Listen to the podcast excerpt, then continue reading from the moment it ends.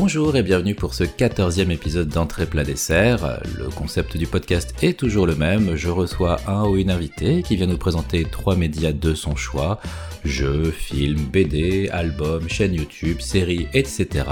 Récents, anciens, connus ou peu connus, c'est à leur guise pour vous les faire découvrir ou de redécouvrir. Et aujourd'hui pour ce 14e épisode, je reçois Bezaktov. Bezaktov, bonjour Bonjour Yves Piscine. Est-ce que tu souhaites dire deux trois choses sur toi avant que nous ne démarrions? Euh, bah déjà bonjour tout le monde, je m'appelle euh, Bezak, Toff, Christophe plus généralement. Euh, à l'état civil j'ai une quarantaine d'années, à l'état mental j'ai entre 8 et 83 ans selon les états, les circonstances. Et puis, euh, puis voilà, c'est déjà pas mal. Bah, c'est un bon départ. Euh, eh bien, sur ce, nous allons entamer tout de suite le menu que tu nous as préparé pour aujourd'hui, avec, euh, comme il se fait à l'accoutumée, l'un départ par l'entrée. Et pour démarrer ce menu, donc avec l'entrée, tu ne vas pas nous parler d'une BD en particulier, mais euh, d'un auteur de BD.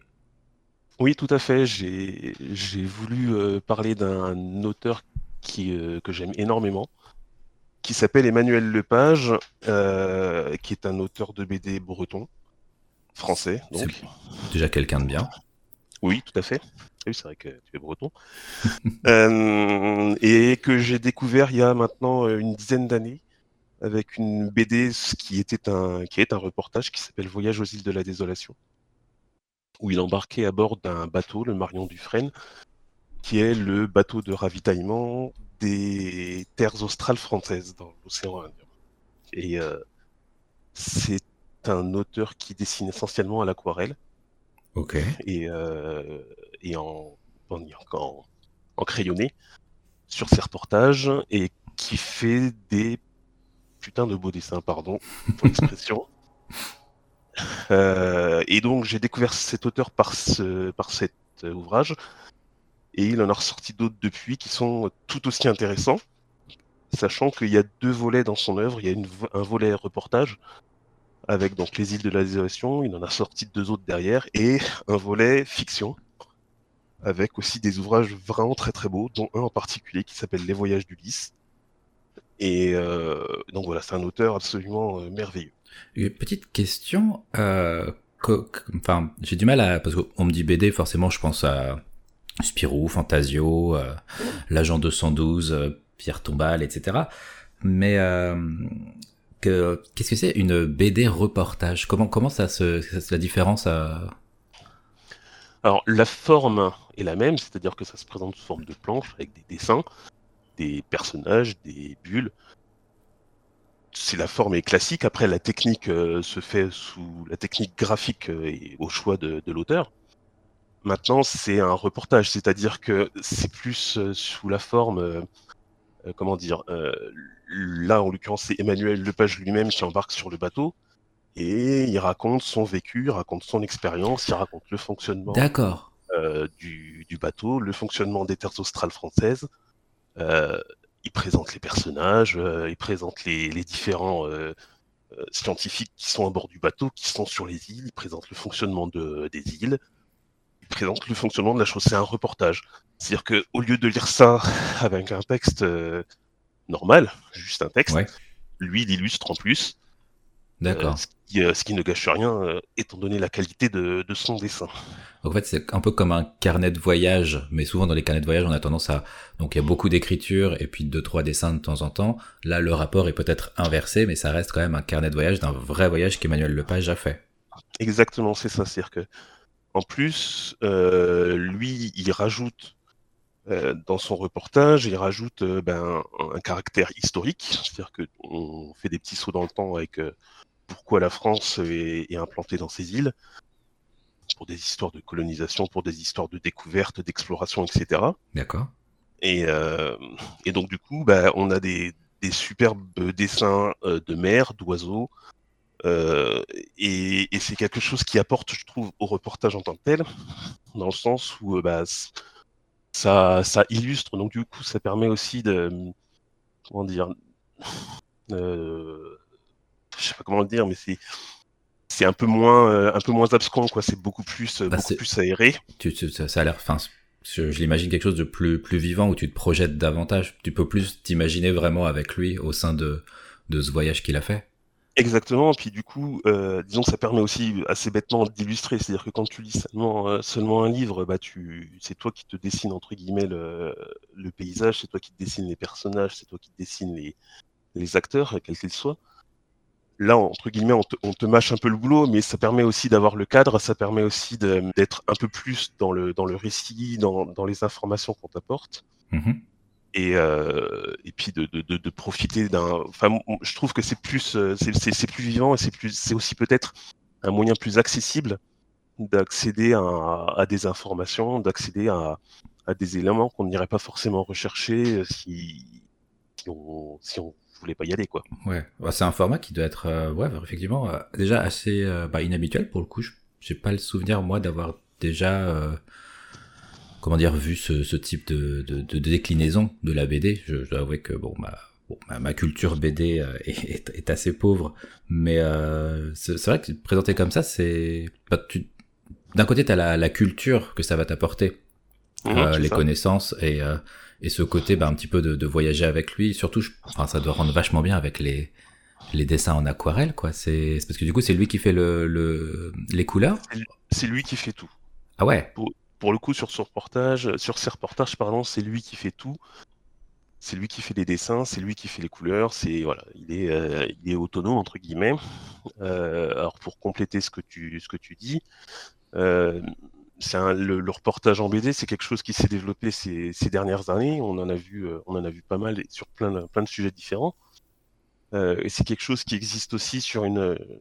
euh, J'y pense parce que je la vois, elle est pas, pas très loin de moi. Euh, par l'intermédiaire d'une revue trimestri- trimestrielle pardon, qui s'appelle la revue dessinée et qui est vraiment spécifique euh, reportage bande dessinée. d'accord Et c'est vraiment quelque chose qui se développe depuis quelques années. On a vu, euh, on a vu des BD sortir sur euh, le sur le procès Charlie il y a pas longtemps, sur sur la prison, sur sur les migrants, sur sur plein de choses en fait. Ok oui donc c'est vraiment un- une déclinaison de la BD qui commence à prendre de l- oh, peut-être que c'était déjà déjà le cas avant et que j'étais encore plus passé à côté shame sur moi mais euh, Non, euh, faut pas. c'est- c'est- Non, non, mais après voilà, c'est tu, tu, tu évoquais euh, la BD au début comme euh, en- entre guillemets en restreignant à la BD franco-belge. T'es pas le seul, euh, t'es pas le seul là-dedans. C'est vrai que la, la BD c'est un éventail très très large de, de possibilités. Et, et quand je dis BD, j'in- j'inclus également des comics, mhm, euh, puisqu'on en parle dans ton podcast également. c'est vrai Et euh, donc voilà, c'est un univers suffisamment vaste qui permet de- d'accéder à plein de plein de, de sujets différents, que ce soit de la fiction, que ce soit du, de la réalité.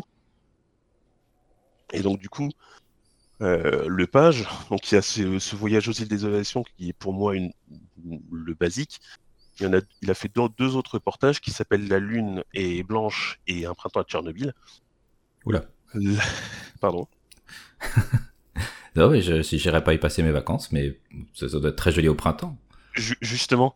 Alors, La Lune est blanche, en fait, c'est la suite du voyage de- aux îles de la Désolation. C'est un deuxième voyage qu'il a fait en compagnie de son frère qui, lui, est photographe. d'accord Donc, pour le coup, c'est un ouvrage qui inclut les photos de son frère. Et, euh, et c'est un voyage qui est un tout petit peu plus loin parce qu'ils vont jusqu'au pôle Sud, ah oui complètement depuis la, depuis la Terre Adélie, la, la possession française sur l'Antarctique. Ah ouais, ils ont fait ce voyage-là. Ah, C'est c'est intéressant.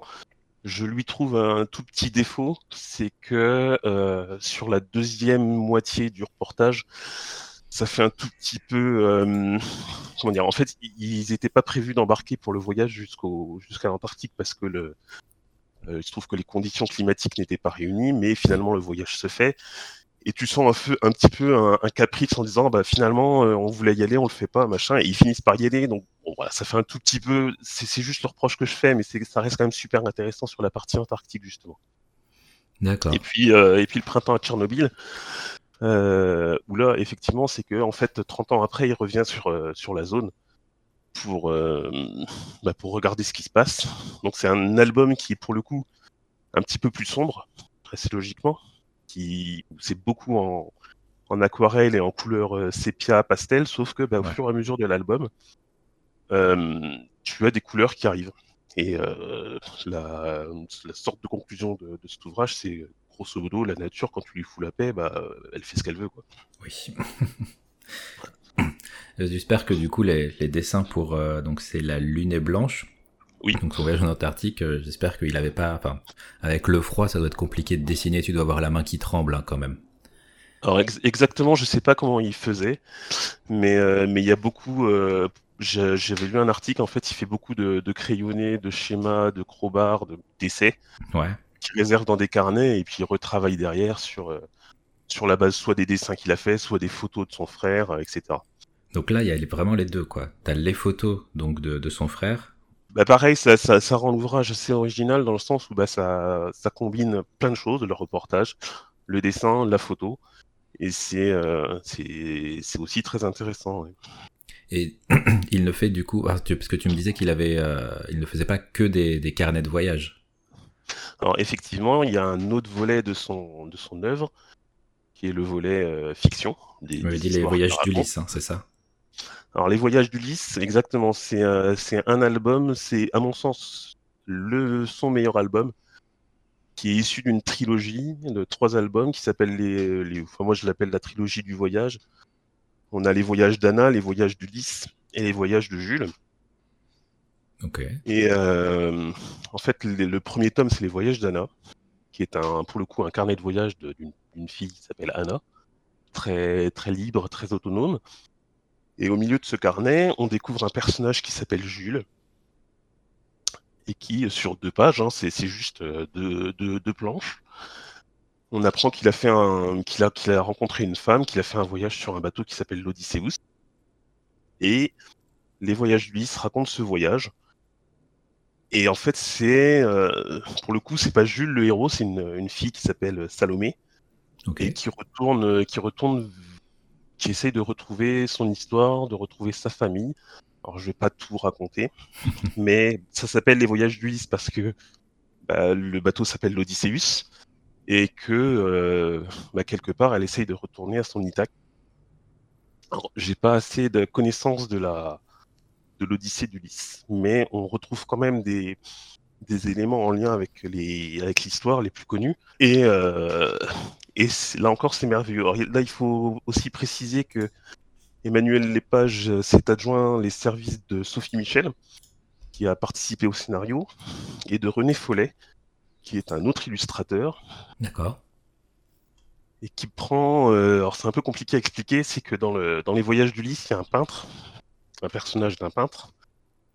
Et en fait, c'est René Follet qui, euh, qui dessine toutes les œuvres de ce peintre. Ok. Euh, et, René Follet, c'est un grand illustrateur également qui a beaucoup travaillé justement sur la, Grèce antique. Et donc du coup, tout ce qui est relatif au, grec ancien, et donc tout ce qui est relatif à, l'Odyssée d'Ulysse, c'est lui qui sort les dessins, et c'est également euh, un petit peu plus, euh, un petit peu plus dur dans le, trait, mais, mais toujours aussi splendide. Ah, parce que du coup, il, a, il, il aborde un style différent dans, dans les voyages? Tu, as les deux styles différents, ils arrivent à se remarquer, mais, mais, euh, mais du coup, ça s'insère très bien dans l'histoire, dans le sens où euh, René Follet euh, fait, fait les œuvres du peintre. Donc, du coup, c'est plus des œuvres qui s'intègrent dans l'histoire plutôt que lui qui raconte la même histoire. T'as pas deux dessinateurs différents sur la même histoire. D'accord. C'est quelque chose, c'est une sorte de pas de mise en abîme, mais d'insertion dans le dans l'ouvrage qui, euh, qui est assez et qui est très cohérente. Et euh, du coup, si on si on voulait, euh, est-ce que c'est parce que notamment si je pense au, un printemps à Tchernobyl, mmh. c'est des ça peut peut-être avoir une histoire assez sombre, assez dure dans ce que ça raconte. Mmh. Est-ce que c'est dans ces carnets de voyage ou dans la, la, trilogie du voyage, euh, c'est euh, des, des, BD qui sont accessibles pour euh, des, alors je dirais, on va dire pré-ado, où c'est où faut vraiment peut-être un petit peu de culture pour pour puis de, de, recul pour vraiment. Euh, Préado, non, pas forcément. Euh, éventuellement, les, les, deux, les deux voyages en, aux terres australes, euh, oui, parce qu'il n'y a pas de. Ça t'apprend des choses, c'est euh, complètement abordable. Même Tchernobyl, c'est du reportage, donc on apprend quand même des choses. Les, les, la trilogie du voyage est un tout petit peu plus, plus adulte complètement. Hein. C'est ah, c'est que j'aurais dit l'inverse. Enfin, j'aurais pensé l'inverse, quoi. Oui, oui, non, mais il n'y a pas.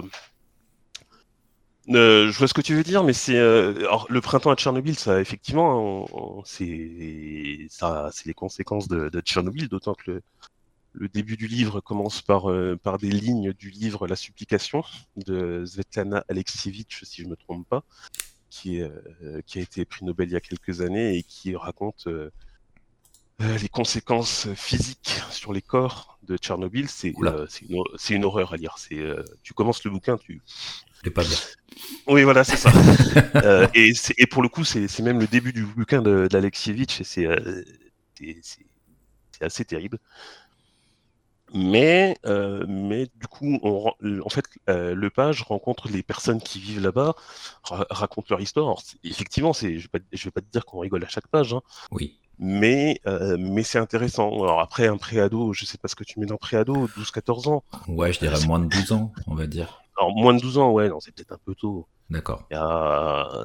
Ouais, de toute façon, je, je, je, moi, je le conseillerais pas, effectivement, pour, pour, des jeunes, mais, euh, mais, euh, mais à l'adolescence, lire un reportage comme ça, moi, ça me, ça me paraît pas déconnant. Oui, oui, oui. Je pense aussi que euh, ça permet de découvrir le truc, mais il faut quand même aussi avoir euh, un intérêt pour y aller, parce que si tu mets, enfin, c'est toujours pareil, c'est-à-dire que euh, la, la, lecture forcée, moi, je, je, je suis pas super pour. C'est-à-dire que tu, tu, tu, tu, vas jamais arriver à non. intéresser quelqu'un à la lecture en, en disant lis ça, c'est vachement bien. Euh, non, ça se saurait.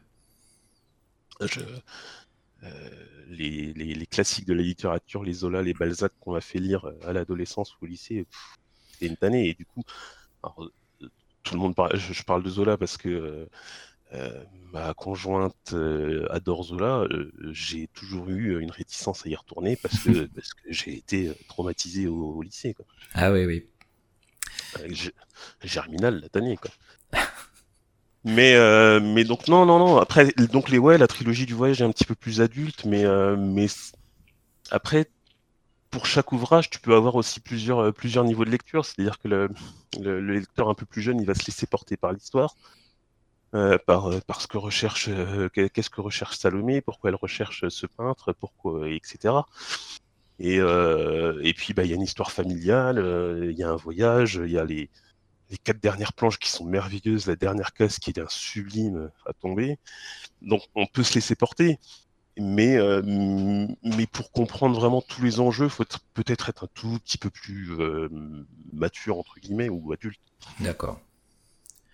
Pour quelqu'un qui, du coup, voudrait euh, ben, découvrir le, travail d'Emmanuel Lepage, euh, quelle est la, première œuvre que tu conseillerais pour euh, vraiment s'imprégner de son style et pouvoir se faire un avis sur euh, est-ce que j'achète la suite ou pas?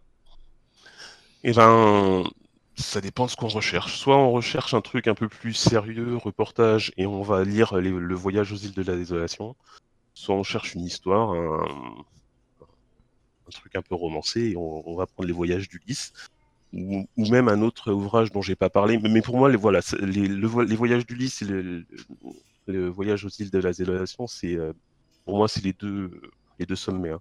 Il y a une autre histoire un petit peu plus courte qui s'appelle Armen, qui part du, du phare d'Armen en Bretagne, et pareil, qui est, qui est romancé et qui est, qui est vachement bien également. Donc euh, voilà, les trois, les trois que je conseillerais, le voyage aux îles de la désolation, les voyages d'Ulysse ou. Très bien. Bon, de toute façon, vous trouverez euh, dans le, la description du podcast, euh, bon, pas, le, pas les liens directs vers, euh, vers des trucs d'achat, des sites d'achat, mais peut-être si je trouve quelque chose sur des pages ou pour que vous puissiez vous faire une petite idée, ne serait-ce que même sur le, le, le style graphique, le, le côté aquarelle Emmanuel, et Emmanuel Lepage a un compte Instagram. Ah bah voilà, très bien. Bah, c'est ce lien que je mettrai en description du coup. Merci pour le, le conseil. Oh, euh... Après, je sais pas si, si j'ai le droit de donner le nom des éditeurs, mais les, les reportages sont édités chez Futuropolis et les, la trilogie du voyage est éditée chez Daniel Maguen. Très bien. Donc comme ça, vous avez toutes les informations, vous n'avez plus aucune excuse pour euh, ne pas vous renseigner. Sachant que euh, dans tous les cas, quand on s'intéresse à la bande dessinée, on va voir un libraire, idéalement un libraire spécialisé bande dessinée, et puis on lui demande ce qu'on veut. Il y a des formidables libraires un peu partout euh, dans le pays qui, qui ne demandent qu'à renseigner le lecteur. D'accord. Très bien. Est-ce que tu as quelque chose que tu souhaiterais rajouter sur euh, Emmanuel Lepage, euh, la personne en elle-même, les BD qu'il a créé bah écoute, euh, non, parce qu'en fait, tu as, tu as posé la, question dont la réponse aurait été une sorte de conclusion, à savoir les, ouvrages à, conseiller pour, pour, commencer avec Emmanuel Lepage. Mais, mais voilà, juste, juste repréciser que c'est un merveilleux dessinateur, un merveilleux illustrateur et que voilà, il est dans mon panthéon personnel de la bande dessinée. Bon, ça promet en tout cas. eh bien, merci beaucoup ça pour. Ça ou remboursé. Ah bon, ah bah je mettrai les coordonnées. N'oubliez pas d'envoyer votre RIB hein, à, à Bézac en DM. Absolument. Euh, merci beaucoup pour, euh, pour cette, euh, cette découverte. Ah bah tiens, j'ai la gamine du voisin du rez-de-chaussée qui a décidé de jouer dans la cour. Je sais pas si tu l'entends. Si, si. Ah bah c'est parfait. Bon, elle a le droit, elle a tout à fait le droit. Hein. Je, je, vais, mais je, vais quand même. À mon avis, moi, enfin, je comprends un petit peu le langage des enfants, des jeunes enfants comme ça. C'est achète-moi un bouquin d'Emmanuel Lepage, maman, s'il te plaît.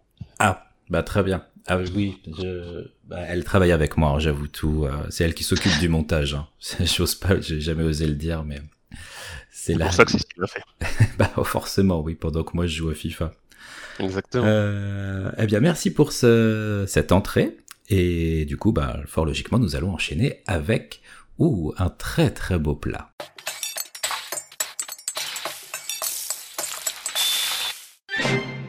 Et nous revenons pour le plat ou alors là euh, attention parce que on va partir sur euh, ce que je qualifierais hmm, on va dire un gouffre temporel, une faille dans l'espace-temps. Euh, de quoi vas-tu nous parler en plat? Bah, disons qu'après après être passé pour un mec un peu intelligent en ayant présenté des BD intelligentes, on va revenir au basique, le foot.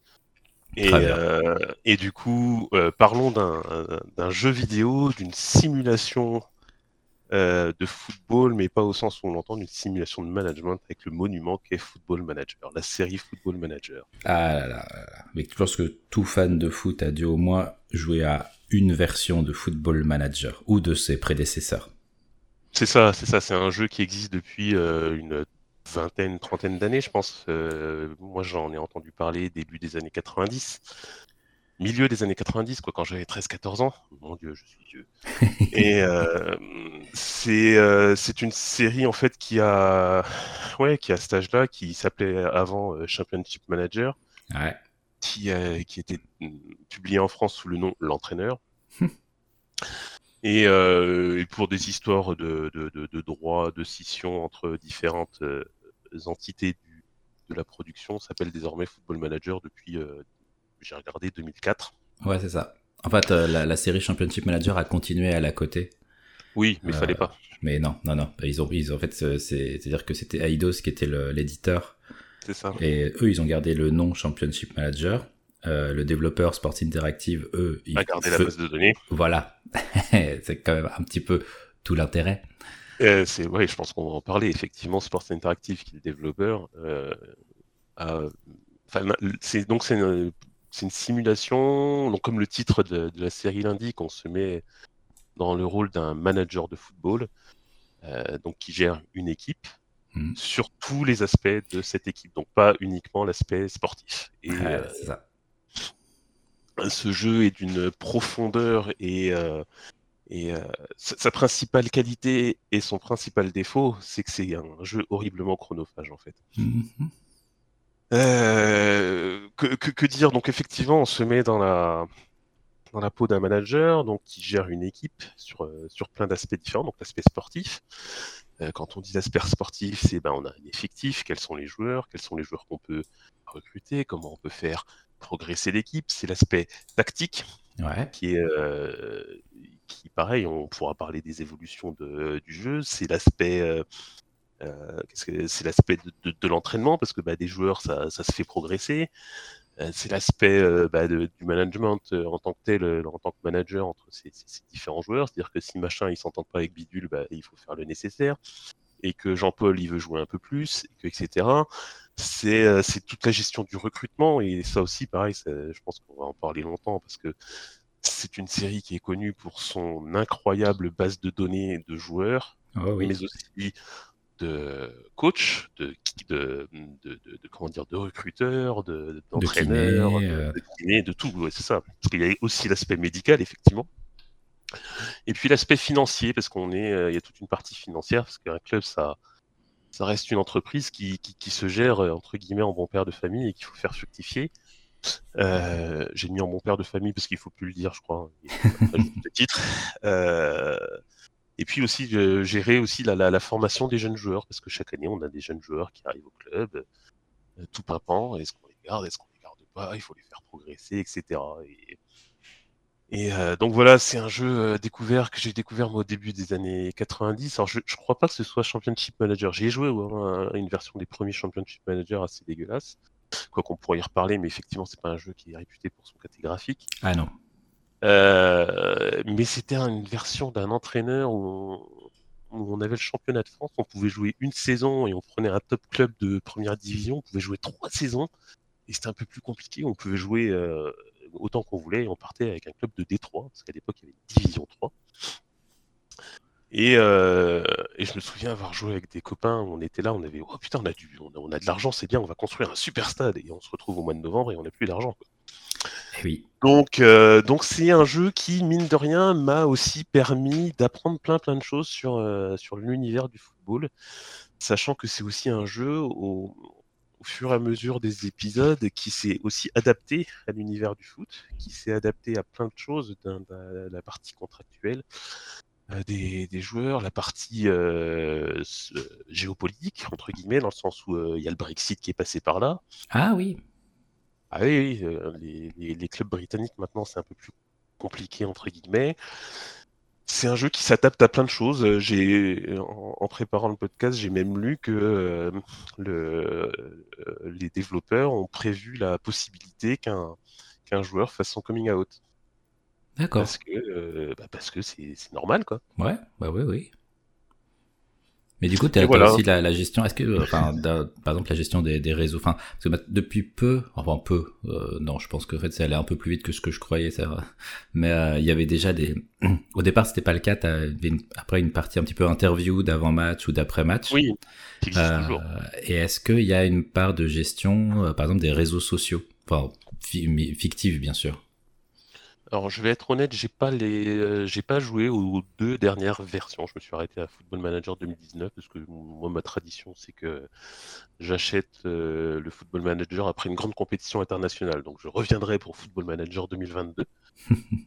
euh, et donc, oui, il y a une partie gestion des médias, c'est-à-dire que à n'importe quel moment de de la partie, donc souvent de, toujours avant les matchs de toute façon, et euh, même parfois n'importe quand, quand il se passe n'importe quoi dans le club, on a un journaliste qui peut venir et euh, poser une question en disant il euh, y, a, y, a votre joueur là, il n'est pas content, qu'est-ce qui se passe?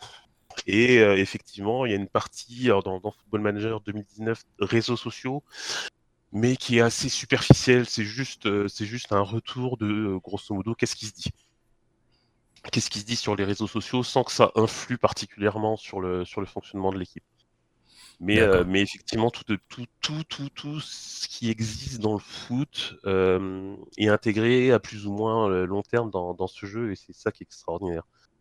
Euh, la, la, dernière version intègre des, des, statistiques, des, des, statistiques avancées euh, qui, euh, qui permettent toujours d'analyser, euh, pour ceux qui vraiment sont des footballeurs au sens tactique du terme, ouais. qui permettent d'analyser, de, de, de, voir des trucs. Quoi. Donc je sais qu'il y en a qui adorent cette statistique d'expected goals. mais... On ne les nommera pas on ne les nommera pas, euh, et qui, qui vient d'intégrer le dernier dernier opus et c'est, euh, je trouve que c'est vachement bien. C'est, c'est les, pro, les pardon, les programmeurs, les développeurs font un super boulot sur, le, sur ce truc. Quoi.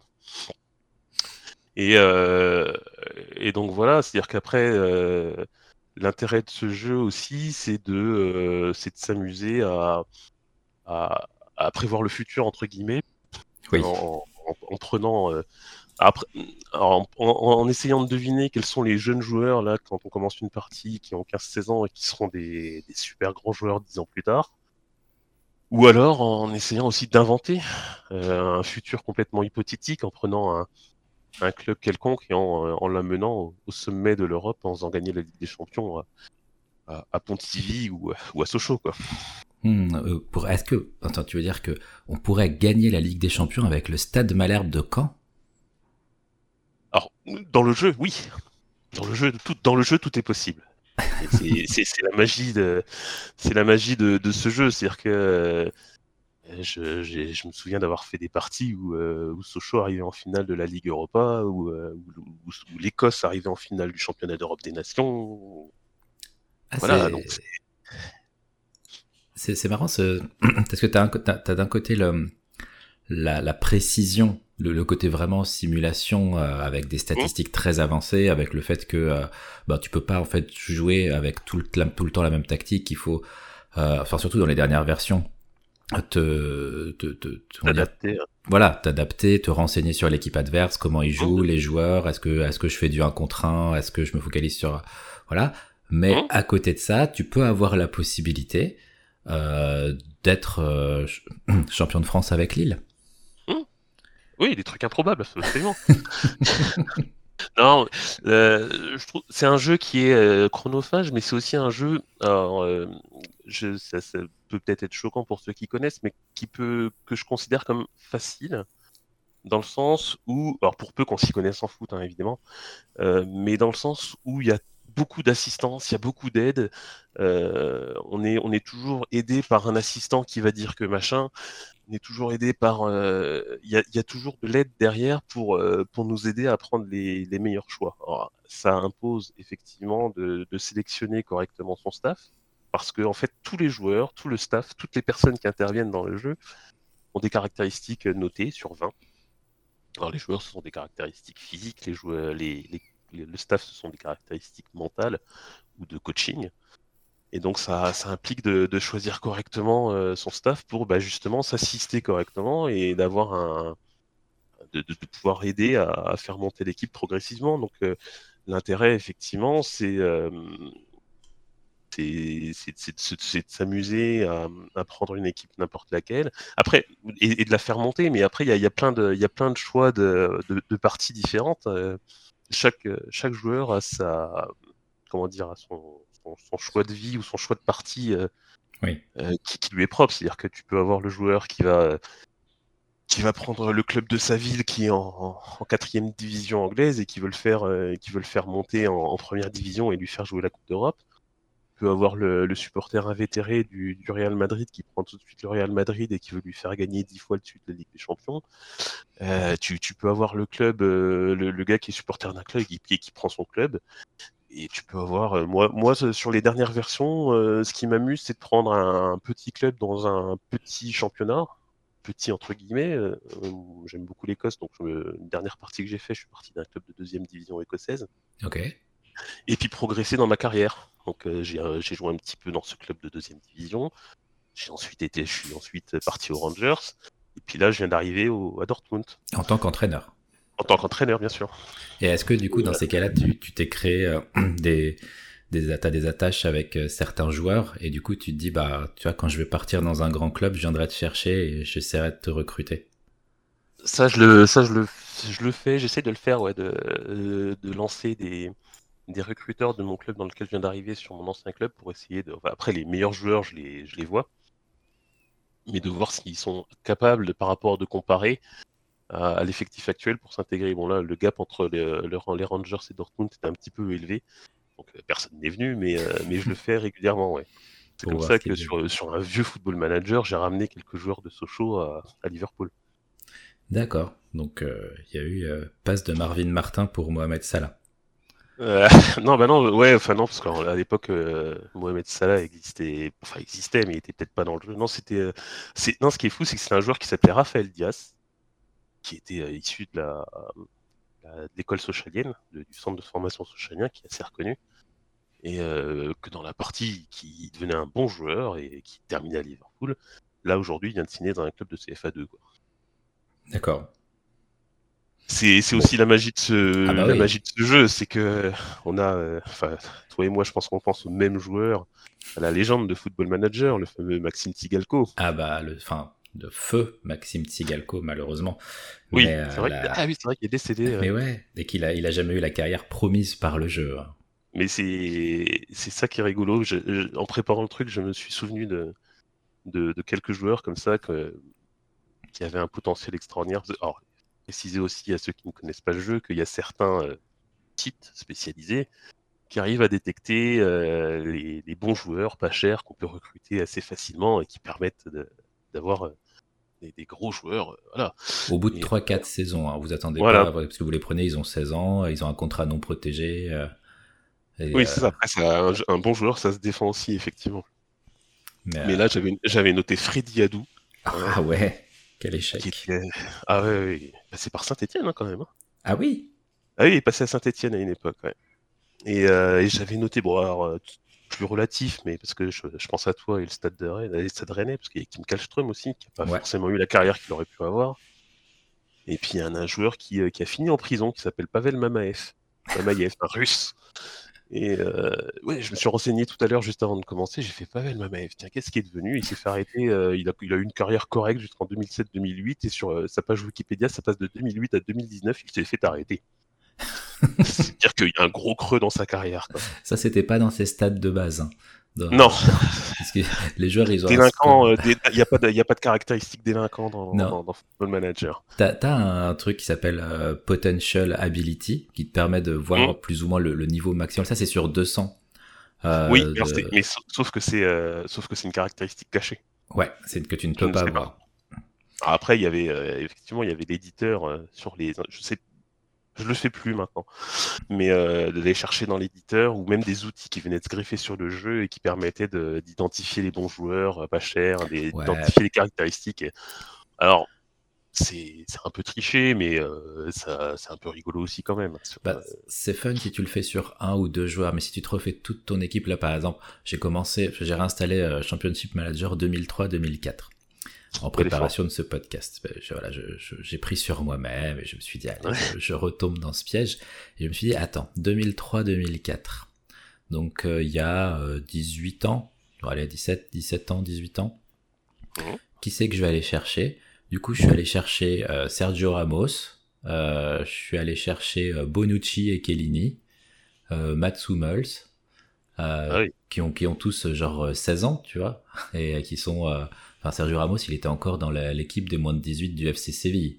Donc, euh, et euh, là, justement, j'ai lancé la partie en me disant comment ils vont évoluer? Est-ce que le jeu a plus ou moins bien, enfin, surtout le, les, caractéristiques. voilà, les équipes de sport interactive, parce que quand même, ils ont, ils ont parfois un une capacité. Alors c'est pas c'est pas une science euh, exacte parce que bah le football euh, il peut se passer énormément de choses et on ne connaît que trop les histoires des, des futurs Zidane euh, qui ont disparu de la surface. Ah. Le, le, nouveau Zidane, il y en a eu combien? Oh là, c'est on ne les compte plus. mais voilà c'est et t'en as certains quand même où tu, tu, tu vois que dans le jeu ils sont prévus pour évoluer, alors pas forcément devenir la super grande star, mais pour quand même avoir une bonne évolution. Et tu te mmh. dis qu'ils ont eu, ils ont eu l'œil. Alors ils l'ont pas systématiquement, euh, bah, comme on disait, par Maxime Tsigalko, euh, Anatoly Todorov euh, ou Freddy ah, Adou. Todorov. il est cheaté. Là, dans ma partie, c'est complètement cheaté. J'ai Todorov en pointe et Morten Garmst Pedersen en, MOC. C'est n'importe ah quoi. les, deux, ils marquent 4 buts par match. C'est complètement cheaté. c'est ah, j'avais une partie où. oui, oui, non, mais vas-y, termine. Donc, c'est, c'est vraiment. Euh, donc, ils peuvent pas avoir bon pour tout, dans un sens ou dans l'autre. Hein. Certains qui doivent devenir des superstars et puis ça n'arrive pas en vrai. Certains qui deviennent des superstars et en fait, quand tu les prends dans le jeu, dans l'évolution, ils deviennent des joueurs sympathiques, hein, mais assez lambda. Euh, bah, typiquement, c'est, euh, c'est Kylian Mbappé dans ma partie de Football Manager 2019, qui est ah. un très bon, très bon joueur. Il, il, devient un très bon joueur, mais il ne devient pas la, la superstar à laquelle il devrait normalement euh, devenir. D'accord, ouais. Donc ils, ah, ils ont pas. Ne vous attendez pas. En tout cas, c'est pas, c'est pas la, c'est pas l'arche d'alliance des, des, recruteurs du, du, du, du, football réel. Encore que. Encore que, c'est ce que j'allais dire, ouais. Alors ouais, du coup, parce que les, les, les caractéristiques des, euh, des joueurs, elles sont effectivement définies, euh, finalisées par l'équipe de producteurs, mais il y a une, une tripotée de, de bénévoles qui sont passionnés par ce truc-là qui, euh, qui écument les, les matchs des équipes de jeunes, les matchs des équipes réserves, les machins, pour dire euh, attention, dans, l'équipe des U19 du, du ST Sochaux, là, il y a, le petit gamin, là, à mon avis, euh, moi, il vaut ça, pour moi, il vaut ça avec tel potentiel, tel machin. Alors après, je sais pas exactement comment c'est, fait, comment c'est, comment dire, contrôlé, euh, recoupé, etc. Mais euh, il y a une tripotée de, de, de gens qui, qui, font ça pour, euh, pour Sports Interactive. Ah, ils ont. c'est vraiment. C'est pourtant tu te dis c'est un jeu vidéo. Donc hmm. bon, voilà. En plus c'est un jeu vidéo. je veux dire, il a pas non plus l'ampleur que pourrait avoir un FIFA. Où tu pourrais dire que pour un FIFA ça pourrait être intéressant euh, s'il développait un peu plus dans les, les modes carrière euh, ce type de caractéristiques.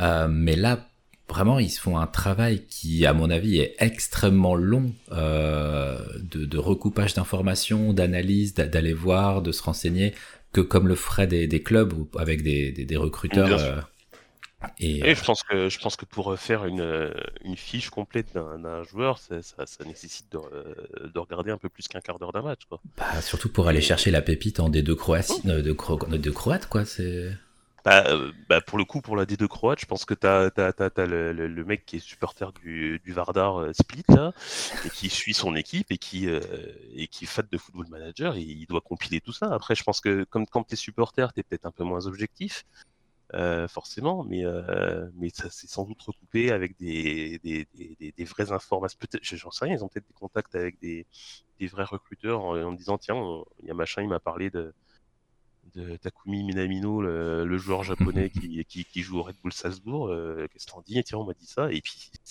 voilà. Et effectivement, il y a un énorme boulot de, de sur, les, sur les définitions des joueurs. Et effectivement, tu, tu disais juste avant, euh, c'est pas la Bible, l'arche d'alliance pour trouver, pour recruter. Il y a des clubs qui, très officiellement, se servent de Football Manager pour faire un pré-recrutement. Bien sûr. Euh, donc pas, pas en disant euh, lui, ce sera lui parce qu'il a 18 en finition dans Football Manager, mais euh, je crois que l'OGC Nice, très, très, très officiellement, ils se servent de, de la base de données de Sports Interactive pour, pour faire des, des prélistes de, de, joueurs intéressants. Ah parce qu'elle est extrêmement riche et développée, c'est impressionnant. Ben, je crois que c'est de l'ordre de 25 000, 25 000 personnes qui sont, ouais. qui sont développées dans ce jeu. Et tu as même un gars qui, comme seul CV est euh, j'ai joué à 10 ans à Football Manager et regardé mon palmarès avec ce club-là. Et le club l'a nommé directeur sportif. c'est chaud. C'est fou, hein Alors euh, c'est un club de deuxième division euh, d'un pays de l'Est, mais... Attends, je vais retrouver. Ah, malgré tout, c'est... Ah oui, non, bien sûr, il, est resté un an, mais c'est un club azéri, le FK Bakou. D'accord. Il est resté un peu plus d'un an, un jeune de 21 ans en plus. 21 ah ans, directeur sportif. On salue euh, Vougar Hussein Zadeh, c'est son nom. Si tu nous, si tu nous écoutes. Euh, on ne te comprend pas. Et, euh, ouais, nommé en novembre 2012, il quitte son poste en janvier 2014. Bon, il aura quand même une. Bah, je pense que ça reste un rêve, tu vois. T'étais fan oui, de ah foot bah, au point de jouer pendant 10 ans à Football Manager, on te propose ce poste. Mais c'est euh, pareil. Si, si, si, vous vous sentez l'âme d'un manager de foot, euh, déjà en France c'est pas possible. Euh, mais euh, c'est pas non plus le l'outil, le, euh, le, seul outil pour devenir coach. Hein. Ça, je pense que ça paraît compliqué. Non, non, non. D'autant que les, les, comment dire les, les, les, chemins pour devenir coach en France sont assez restreints. Bah, faut, faut, faut entraîner un club de Ligue 1, le reléguer, et puis après, t'as un bon CV. non, c'est en fait, il faut, il faut déjà avoir un passé de joueur. Oui, euh, beaucoup. ce qui est, euh, ce qui est un peu dommage, je trouve, parce que t'as plein de, t'as plein de jeunes qui, euh, qui n'ont pas forcément joué à un gros niveau, mais qui ont des idées et qui ont, qui ont des capacités de coach. Je, je pense à un gars qui est, entraîneur ou sélectionneur de je ne sais plus quel pays, Djibouti. Et qui, qui n'a pas forcément de, de, de, passé de joueur, mais tu as, quand même une équipe qui lui a fait confiance. Ok, tu as des idées, tu as des principes, ok.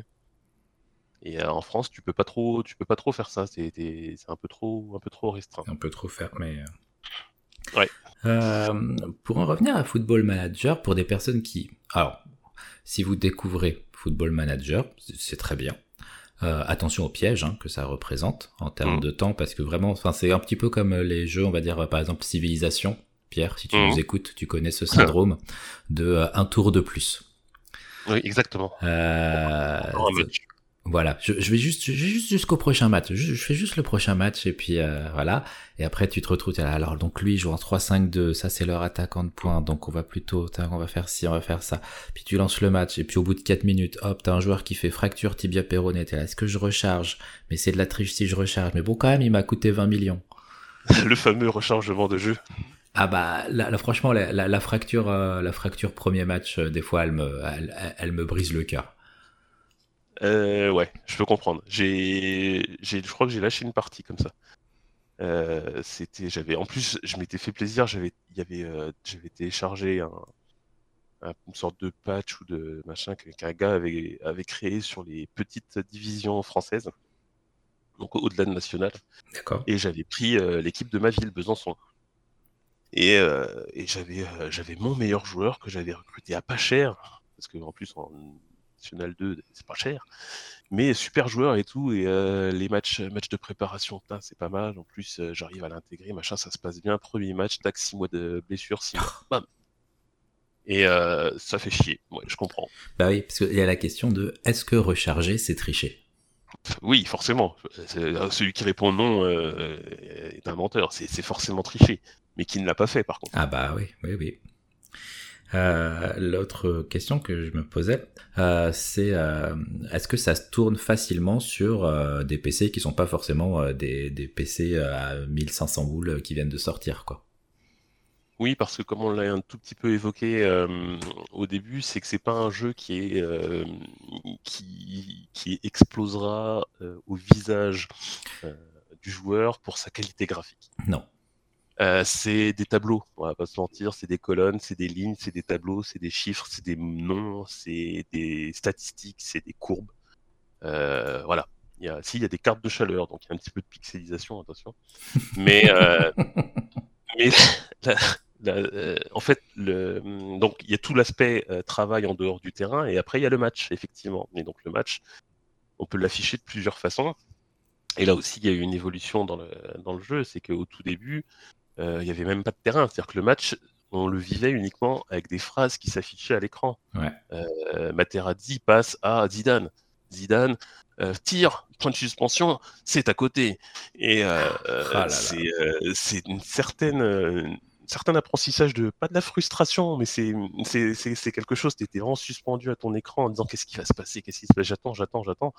Euh, il y a eu l'évolution suivante où c'est euh, c'est un terrain matérialisé en 2D où les joueurs sont des petits ronds avec, leur, numéro. Donc là déjà c'était un c'était un peu plus euh, matériel entre guillemets, on voyait déjà un peu plus ce qui se passait. Et puis il y a la dernière évolution qui doit dater maintenant quand même de, je dirais une petite dizaine d'années quand même, je dirais peut-être 2013 ou 2015, mm. avec l'apparition des terrains en 3D. Mais euh, là aussi, ne vous attendez pas à de la 3D euh, brillante, quoi. C'est les bonhommes, ils font 10 pixels. Oui, oui, oui. Puis le, public a des réactions, il y a, il, y a, quatre réactions différentes et il décale un petit peu dans le temps pour que ça, pour que ça ait l'impression de, de, faire une foule de variée, mais c'est voilà. après, il y a les puristes qui, euh, qui vivent leur match uniquement avec le, texte, la première version du, du jeu. J'en fais partie. C'est vrai? Ouais. Je suis totalement accro à ce mode euh, des, commentaires seuls. Euh, ah, non, je, j'hésite à la repasser en, en, 2D parce que pour le coup, je trouve qu'on voit un tout petit peu mieux aussi la, la formation des équipes, mais euh, non, le, vraiment le que le texte, c'est un petit peu trop rude. Bah, ça dépend, tu vois, quand tu quand tu veux vraiment te pencher sur le côté tactique, c'est quand même bien de voir un petit peu comment se déroule le match, même si, alors vous allez voir, il y a effectivement graphiquement c'est très limité et même au niveau de la fluidité, ça se discute. Hum, ouais, même, Euh, même en 3D. Hein. Oui. Mais euh, enfin, j'ai toujours ce côté, parce que c'est comme ça que je l'avais découvert, et le, le- ce suspense au moment de la frappe, où tu sais pas si le truc va se mettre à clignoter, parce que ton club, il a deux couleurs, et quand il y a un but, il y a marqué but pour ton club, et là, le, le truc clignote, et tu sais qu'il y a un but. Bon, après, il y a marqué euh, il était hors jeu, mais... euh, et là, ton cœur se brise en mille morceaux. Oui, c'est ça, quand c'est marqué but pour le Stade Rennais, il y a le fond qui alterne rouge et noir, et puis le texte qui alterne noir et rouge. Voilà, exactement. Et ça, c'est, bah, c'est- pour moi, ça a été euh, les, les, mes 5-6 premières années de, donc, de, c'était Championship Manager. Hum, bien sûr. Et euh, ça reste quelque chose où j'aime bien, j'aime beaucoup y retourner, même si des fois c'est quand même pas mal. Alors, ils, ils ont des attitudes bizarres hein, quand on met le mode où on voit le match. euh, des fois, ils, on- ils sont là, ils se figent, ils attendent 10 secondes, et t'es là, qu'est-ce que tu Ah fais? oui, non, mais oui, non, non. Alors, c'est oui, c'est- et puis le- effectivement, la matérialisation euh, 3D elle est pas réaliste non plus. Effectivement, faut pas s'attendre. euh, C'est pas FIFA, encore une fois.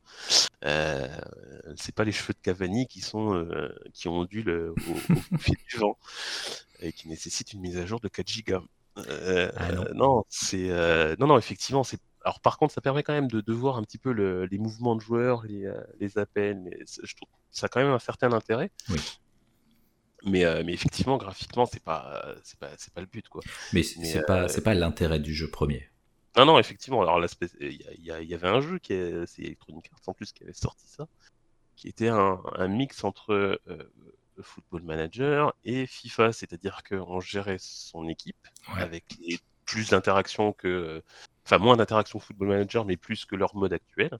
Et euh, les matchs, on les jouait. euh, avec, on les jouait, on, on jouait les joueurs, ce qui n'a strictement en fait aucun intérêt. C'est-à-dire que tu peux être un très mauvais manager mais gagner quand même. Oui. Parce qu'ils faisaient ça avec euh, LFP Manager où tu et tu jouais sur FIFA, tu, tu, tu prenais ta sauvegarde, tu lançais FIFA, tu jouais le match. Oui, mais ce qui n'a, enfin, ce qui n'a pas grand int- enfin, c'est aucun intérêt, quoi. Mais euh, oui, mais voilà, donc euh, pour en revenir à la question d'origine, graphiquement, n'y allez pas pour le côté graphique, voilà. Euh, le prérequis quand même aussi, c'est d'aimer le foot, parce que sinon ça peut quand même être un petit peu obtus. Oui, oui, oui. C'est- C'est-à-dire que moi, si vous me prenez Championship Manager, mais euh, version euh, version euh, la bourse CAC 40, au bout de 20 minutes, je désinstalle le truc. hein. Ah oui, oui, c'était, oui, très, très pas, pas abscon, mais, mais donc déjà c'est même s'il y a beaucoup d'efforts qui ont été faits, c'est pas forcément très accueillant parce que c'est très Là, c'est le sous-menu du sous-menu du sous-menu. Oui, c'est ça, pour aller chercher une information, euh, quoi qu'il y ait une barre de recherche maintenant qui est plutôt, euh, plutôt bien foutue. Mais euh, euh, c'est voilà, faut, euh, si, si, si c'est vraiment c'est pour, pour l'amateur de foot qui se dit tiens, et si, si je, si je m'amusais à inventer l'histoire? Et le fait est que le réalisme est assez, assez bluffant. Alors après, voilà, et ça permet aussi de découvrir plein de, plein de choses de, sur l'aspect euh, sur l'aspect du fonctionnement du foot. Moi, par exemple, euh, sur une vieille partie avec un ancien football manager où je jouais avec Sochaux, euh, mon principe de recrutement, c'était en décembre d'aller euh, chercher les joueurs qui étaient libres à la fin de la saison, de les examiner et puis de voir les meilleurs qui pourraient intégrer le, le, le- mon équipe parce que un joueur en fin de contrat au 30 juin, à partir du 1er janvier, il peut signer dans un club. Et, et donc moi, le 2 janvier, je commençais mes tractations. Et euh, donc voilà, ça on apprend des trucs. Le, l'arrêt Bosman euh, dans les années 90, Ouais. le Brexit euh, maintenant. euh, donc là maintenant avec le Brexit, les, les- les- les joueurs qui veulent signer, enfin les clubs qui veulent signer des joueurs, clubs britanniques qui veulent signer des joueurs, euh, il faut qu'ils aient un certain, euh, un certain nombre de points, donc un une certaine carrière qui permettent de justifier qu'ils puissent travailler en, en- dans, dans, l'Union, euh, la Grande-Bretagne.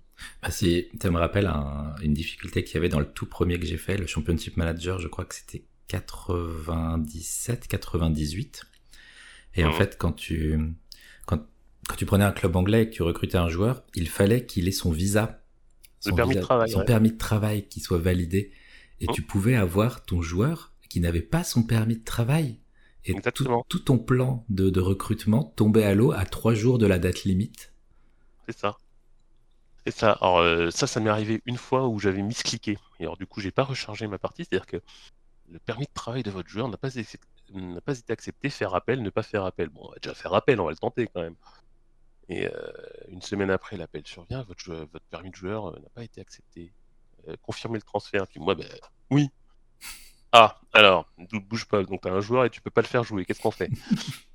Donc je l'ai prêté dans un autre club en Europe où il a suffisamment joué. Il est revenu à l'hiver et il a eu son permis de travail. Ah, de bol. Il faut trouver des plans B comme ça. Et c'est ça qui est aussi ah intéressant dans Football Manager, vraiment ce côté, c'est comme tu le disais au départ, c'est très poussé et la majorité du temps, en fait, tu le passes vraiment à lire des tableaux, à regarder des, des, des, scores d'autres matchs et voir un petit peu les statistiques de ces matchs. Euh, et tu découvres plein de joueurs en termes de, de, culture footballistique, surtout de connaissance des joueurs et des équipes derrière, euh, pas, pas que des joueurs en eux-mêmes. Tu découvres plein, plein de monde. C'est hyper intéressant. Mais c'est ça, c'est après c'est ce que je disais aussi tout à l'heure, c'est que alors c'est plus valable dans les grands clubs, dans le Football Manager où tu peux avoir un staff plus développé. Donc tu as des rapports plus développés, plus étoffés sur, euh, l'adversaire, en disant bah, attention, euh, l'adversaire sur l'aile droite, il est un peu en difficulté. Donc euh, en pré-match, tu vas dire attention, on peut attaquer un peu plus sur l'aile droite. Mais effectivement, ça permet d'apprendre plein de choses aussi, même au niveau tactique, et c'est ce qui m'a aussi permis bah, d'aller lire des trucs, d'aller lire des livres, d'aller écouter des podcasts qui parlent de foot, mais d'un point de vue tactique, qui vont un tout petit peu au-delà du Mbappé il a nul, il a raté, il a raté son tir au but. Et, et c'est là qu'on voit que le, le, football est bien plus complexe que, ce qu'on veut en dire d'un point de vue tactique. Et même d'un autre côté, sur l'aspect financier, c'est euh, Football Manager qui m'a permis de comprendre euh, en quoi Giroud était un excellent, euh, un excellent gestionnaire de club. C'est-à-dire que son club, chaque saison, quand il dit je vise de maintien, alors il y a l'aspect comment dire de la, communication. Exactement, j'allais dire avec les médias, qui est un peu une falaise, mais dans son club, il, il budgétait la 17e place, c'est-à-dire la première place non relégable. C'est-à-dire que assez logiquement, le premier du championnat, il gagne un peu plus d'argent, de, primes que le deuxième, que le troisième, que le 17e. Et du coup, Giroud budgétait toujours la 17e place. Ce qui lui permettait, quand il terminait 12e, bah, d'avoir un peu plus d'argent, quand il terminait champion, d'avoir beaucoup plus d'argent. De ne pas être en dette par rapport à ses projections. Exactement pour des personnes qui voudraient se lancer dans Football Manager, mais sans pour autant, parce que les versions surtout récentes, déjà comme tu le disais, c'est un jeu qui peut être tellement vaste qu'il n'y a pas forcément besoin d'acheter euh, la même version, enfin tous mmh. les ans, contrairement au piège de FIFA où si on achète tous les ans, c'est pour pouvoir continuer à jouer avec ses potes alors qu'on déteste ce jeu mais euh. Je sais pas de quoi tu parles. au quotidien de mettre 70 ans, 70, 70 euros tous les ans dans un jeu qui n'est tout, qui est toujours codé avec le cube, mais parce que sinon on peut pas jouer avec ses potes parce que eux ils ont acheté la nouvelle version et que les gens en ligne ont acheté la nouvelle version. Cette problématique ne s'applique pas à Football Manager ou si vous aimez, vous pouvez passer 3 ans sur Football Manager 2019. C'est pas grave. Mais ça, exactement. Et vous avez en plus la version Scout. Oui, oui, puis ça, permet d'avoir euh, effectivement se lancer dans un football manager. Euh, alors, acheter une ancienne version, enfin, elles sont forcément moins chères. Et puis, ça, il faut pas avoir peur de, euh, de prendre les effectifs de, de l'époque, mais à la rigueur, si on, au contraire, ça, ça permet, comme toi tu l'as fait sur ta, sur ta vieille partie, ta partie d'un vieux football manager, de, de voir un peu comment ça évolue, mais ça permet de, de, de s'acclimater à, à, ce jeu. Et le, fait est aussi qu'on peut indirectement euh, choisir ce qu'on veut faire dans, euh, dans ce jeu. C'est-à-dire que euh, si vous voulez pas, si vous n'êtes pas forcément à l'aise avec la partie recrutement, financier, etc., bah, il y, a le poste de directeur sportif. Vous avez un directeur sportif, vous lui dites voilà, moi dans mon équipe, j'ai besoin d'un ailier gauche qui sache centrer, par exemple, et, euh, ben, votre directeur sportif, va chercher un ailier gauche, il va s'occuper de tout ce qui est euh, négociation avec l'autre club, du contrat, etc. Et au bout d'un certain temps, vous avez votre ailier gauche qui arrive dans l'équipe. Et euh, si vous êtes moins à l'aise en tactique, et ben, ben, vous allez largement vous faire assister de votre entraîneur adjoint qui va vous indiquer que au vu de l'effectif, ben, la formation préférentielle c'est ça, euh, que bah, qu'on est plutôt une équipe défensive, donc on va jouer un peu plus bas, on va, procéder en contre, etc. Donc c'est un jeu qui dispose indirectement, enfin de, fait de sa constitution, de pas mal d'aides qui permet d'aborder sans trop de crainte le, football. Enfin, c'est à mon sens, c'est comme ça que je le vois. Je sais pas ce que tu en penses. Oui, oui, c'est, tu peux vraiment euh, choisir l'aspect sur lequel tu veux te concentrer et déléguer tout le reste. Donc, t'es pas obligé d'être noyé, surtout si tu te lances dans ta première partie que tu découvres, d'être noyé par les dizaines de tâches qui existent et qui peuvent incomber à ton poste euh, quand tu arrives dans un club, surtout si tu es perdu, surtout si tu commences par un gros, quand tu quand tu commences, euh, tu te dis ah c'est ma première partie, je vais prendre euh, le Real de Madrid, et que là tu te rends compte de tout le bordel de gestion que ça représente. Ouais, après c'est peut-être pas une mauvaise idée non plus dans le sens où, alors, enfin moi je sais, que, par exemple moi quand je crée une partie ou quand j'arrive dans un nouveau club, je passe une éternité en pré-saison. Euh, moi, je, mon état d'esprit dans ce jeu, c'est qu'à peu près tout se fait dans l'intersaison, hmm. euh, que ce soit euh, le recrutement, le, staff, la tactique, etc. Une, fois que la saison a commencé, limite tu déroules. Après, tu as, des, aléas de la saison, les blessures, quelqu'un qui veut se barrer à la, mi-saison, etc. C'est des aléas, mais tout est fait en pré-saison. Et donc, c'est pour ça que je passe un temps un peu fou en pré-saison en, regardant bah, qui peut partir, qui doit rester. Euh, machin, il est en fin de contrat à la fin de la saison. Euh, qu'est-ce que, j'envoie les recruteurs à droite à gauche, j'ai ma liste de joueurs que j'ai dans un coin, qu'est-ce que je peux faire, etc. Euh, la tactique, alors il y a machin, il est parti parce que il y a tel joueur qui est parti, on va adapter, on va être un petit peu plus défensif, on va changer de, on va changer de fonctionnement sur tel joueur. C'est euh, euh, après effectivement, euh, au-delà de l'aspect encore un match, c'est quelque chose. Où il faut bien se rendre compte que le déroulement du match, un match ça dure quoi 10-15 minutes, je dirais? Oui. tout ce qui se passe entre les matchs prend beaucoup plus de temps. Le ah match, c'est, c'est, le cherry on the cake, quoi. C'est, la, cerise sur le gâteau, c'est l'issue de tout ce qui s'est passé avant. C'est, là où tout ce que tu as préparé avant s'effondre au bout de la troisième minute. Alors que euh, ça fait 5 heures que tu es, tu t'es vraiment, t'as tes petites notes et tout, et, et voilà. Oui, c'est ça, que, que tu as changé, euh, que tu t'es dit, tiens, c'est le match retour de, mon quart de finale de Ligue des Champions. Je pense que c'est pas mal de jouer en 3-5-2. C'est à toi qu'on pense, Laurent Blanc, c'est à toi qu'on pense. Hein. On t'oublie pas. Non, non, mais voilà, et puis il y a, y a, sur l'aspect tactique, pour le coup, il y a, y a, une profondeur assez incroyable. C'est-à-dire que l'évolution du, du, jeu fait que euh, là aussi, je trouve qu'il y a une certaine euh, aide qui est apportée par le jeu. C'est-à-dire qu'un joueur que vous allez placer des, euh, milieu, milieu centre, eh ben, il peut avoir plusieurs fonctions. Ça peut être un meneur de jeu, ça peut être un milieu récupérateur, ça peut être un terme que j'ai appris dans mes podcasts que j'écoute à côté ou dans ce jeu, le terme, il peut être mezzala. Mezzala. mezzala, ouais, c'est un joueur qui va qui va beaucoup courir et qui va prendre les ailes quand il peut. Mais tu le mets, il met, il est milieu centre. En fait, il va, il va interagir dans ce qu'on appelle les half space, les demi-espaces. C'est euh, bon, le, as le centre du terrain, tu as les ailes, et bah c'est entre le centre du terrain et les ailes. Ok. Un terme qui est apparu il y a, pas longtemps. Et donc le joueur, le joueur, il peut, euh, il peut avoir plusieurs rôles, mais le, le jeu euh, va vous dire quelles sont les caractéristiques qui sont importantes pour ce rôle. Et après, bah, vous allez regarder, euh, ah, bah, finalement, euh, c'est un, poste qui demande de savoir faire beaucoup de passes. Bah, il a 12 ans en passe, c'est pas extraordinaire, il va peut-être prendre un autre poste. Et c'est en ça que le, en ça que le, jeu est, est, très didactique. D'autant qu'il y a toujours la possibilité aussi, évidemment, moi je le fais plus, mais il y a toujours la possibilité d'avoir des aides additionnelles avec des, des pop-up qui interagissent pour, pour, pour avoir plus d'aide. Donc sur l'aspect tactique, c'est bien assisté. Sur l'aspect financier, il y a des des aides. Euh, enfin voilà, c'est un jeu qui peut être austère, c'est le terme que je cherchais depuis tout à l'heure, austère, mais, euh, mais qui, se, qui se laisse quand même bien, euh, bien diriger une fois qu'on a pris au fur et à mesure connaissance de, tout, de tous les rouages. Il y a, y a, une profondeur extraordinaire. Ah oui. Et Après, que est-ce que tu as déjà fait des, parties qui durent sur 10, euh, 15 ans et de voir l'évolution de, joueurs que nous on connaît, mais dans un futur que nous ne connaissons pas encore? C'est exactement ce que j'allais dire. Il y a, aussi plusieurs façons de jouer, donc soit euh, faire des, parties courtes sur 2-3 saisons, soit faire euh, une, des longues carrières, soit dans le même club, soit, soit en changeant de club. parce qu'on peut se faire virer, hein, attention, hein, si vous prenez un club et que vous n'avez pas les résultats escomptés par votre direction, prenez la porte. Mais oui, oui, j'ai déjà fait des parties. la plus longue que j'ai fait, je crois que c'était une vingtaine de saisons.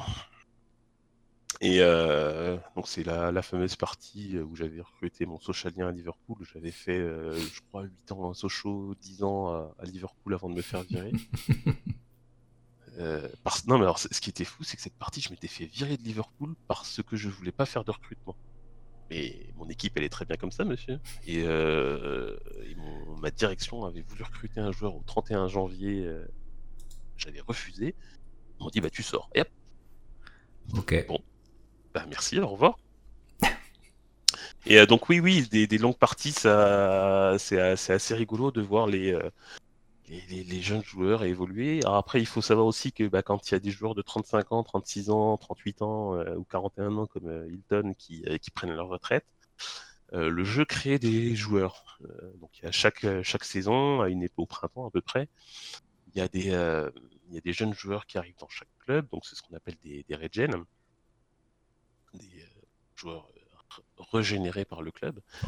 Et, euh, bah, pareil, il y, a des, il y a des bons joueurs, il y a des moins bons joueurs. après, voilà, l'inconvénient, entre guillemets, des longues parties, c'est que bah, au bout de 20 saisons, même les jeunes joueurs qui sont les jeunes joueurs réels du jeu, ils, ils, sont sur la fin. Donc on a beaucoup d'équipes avec des regen.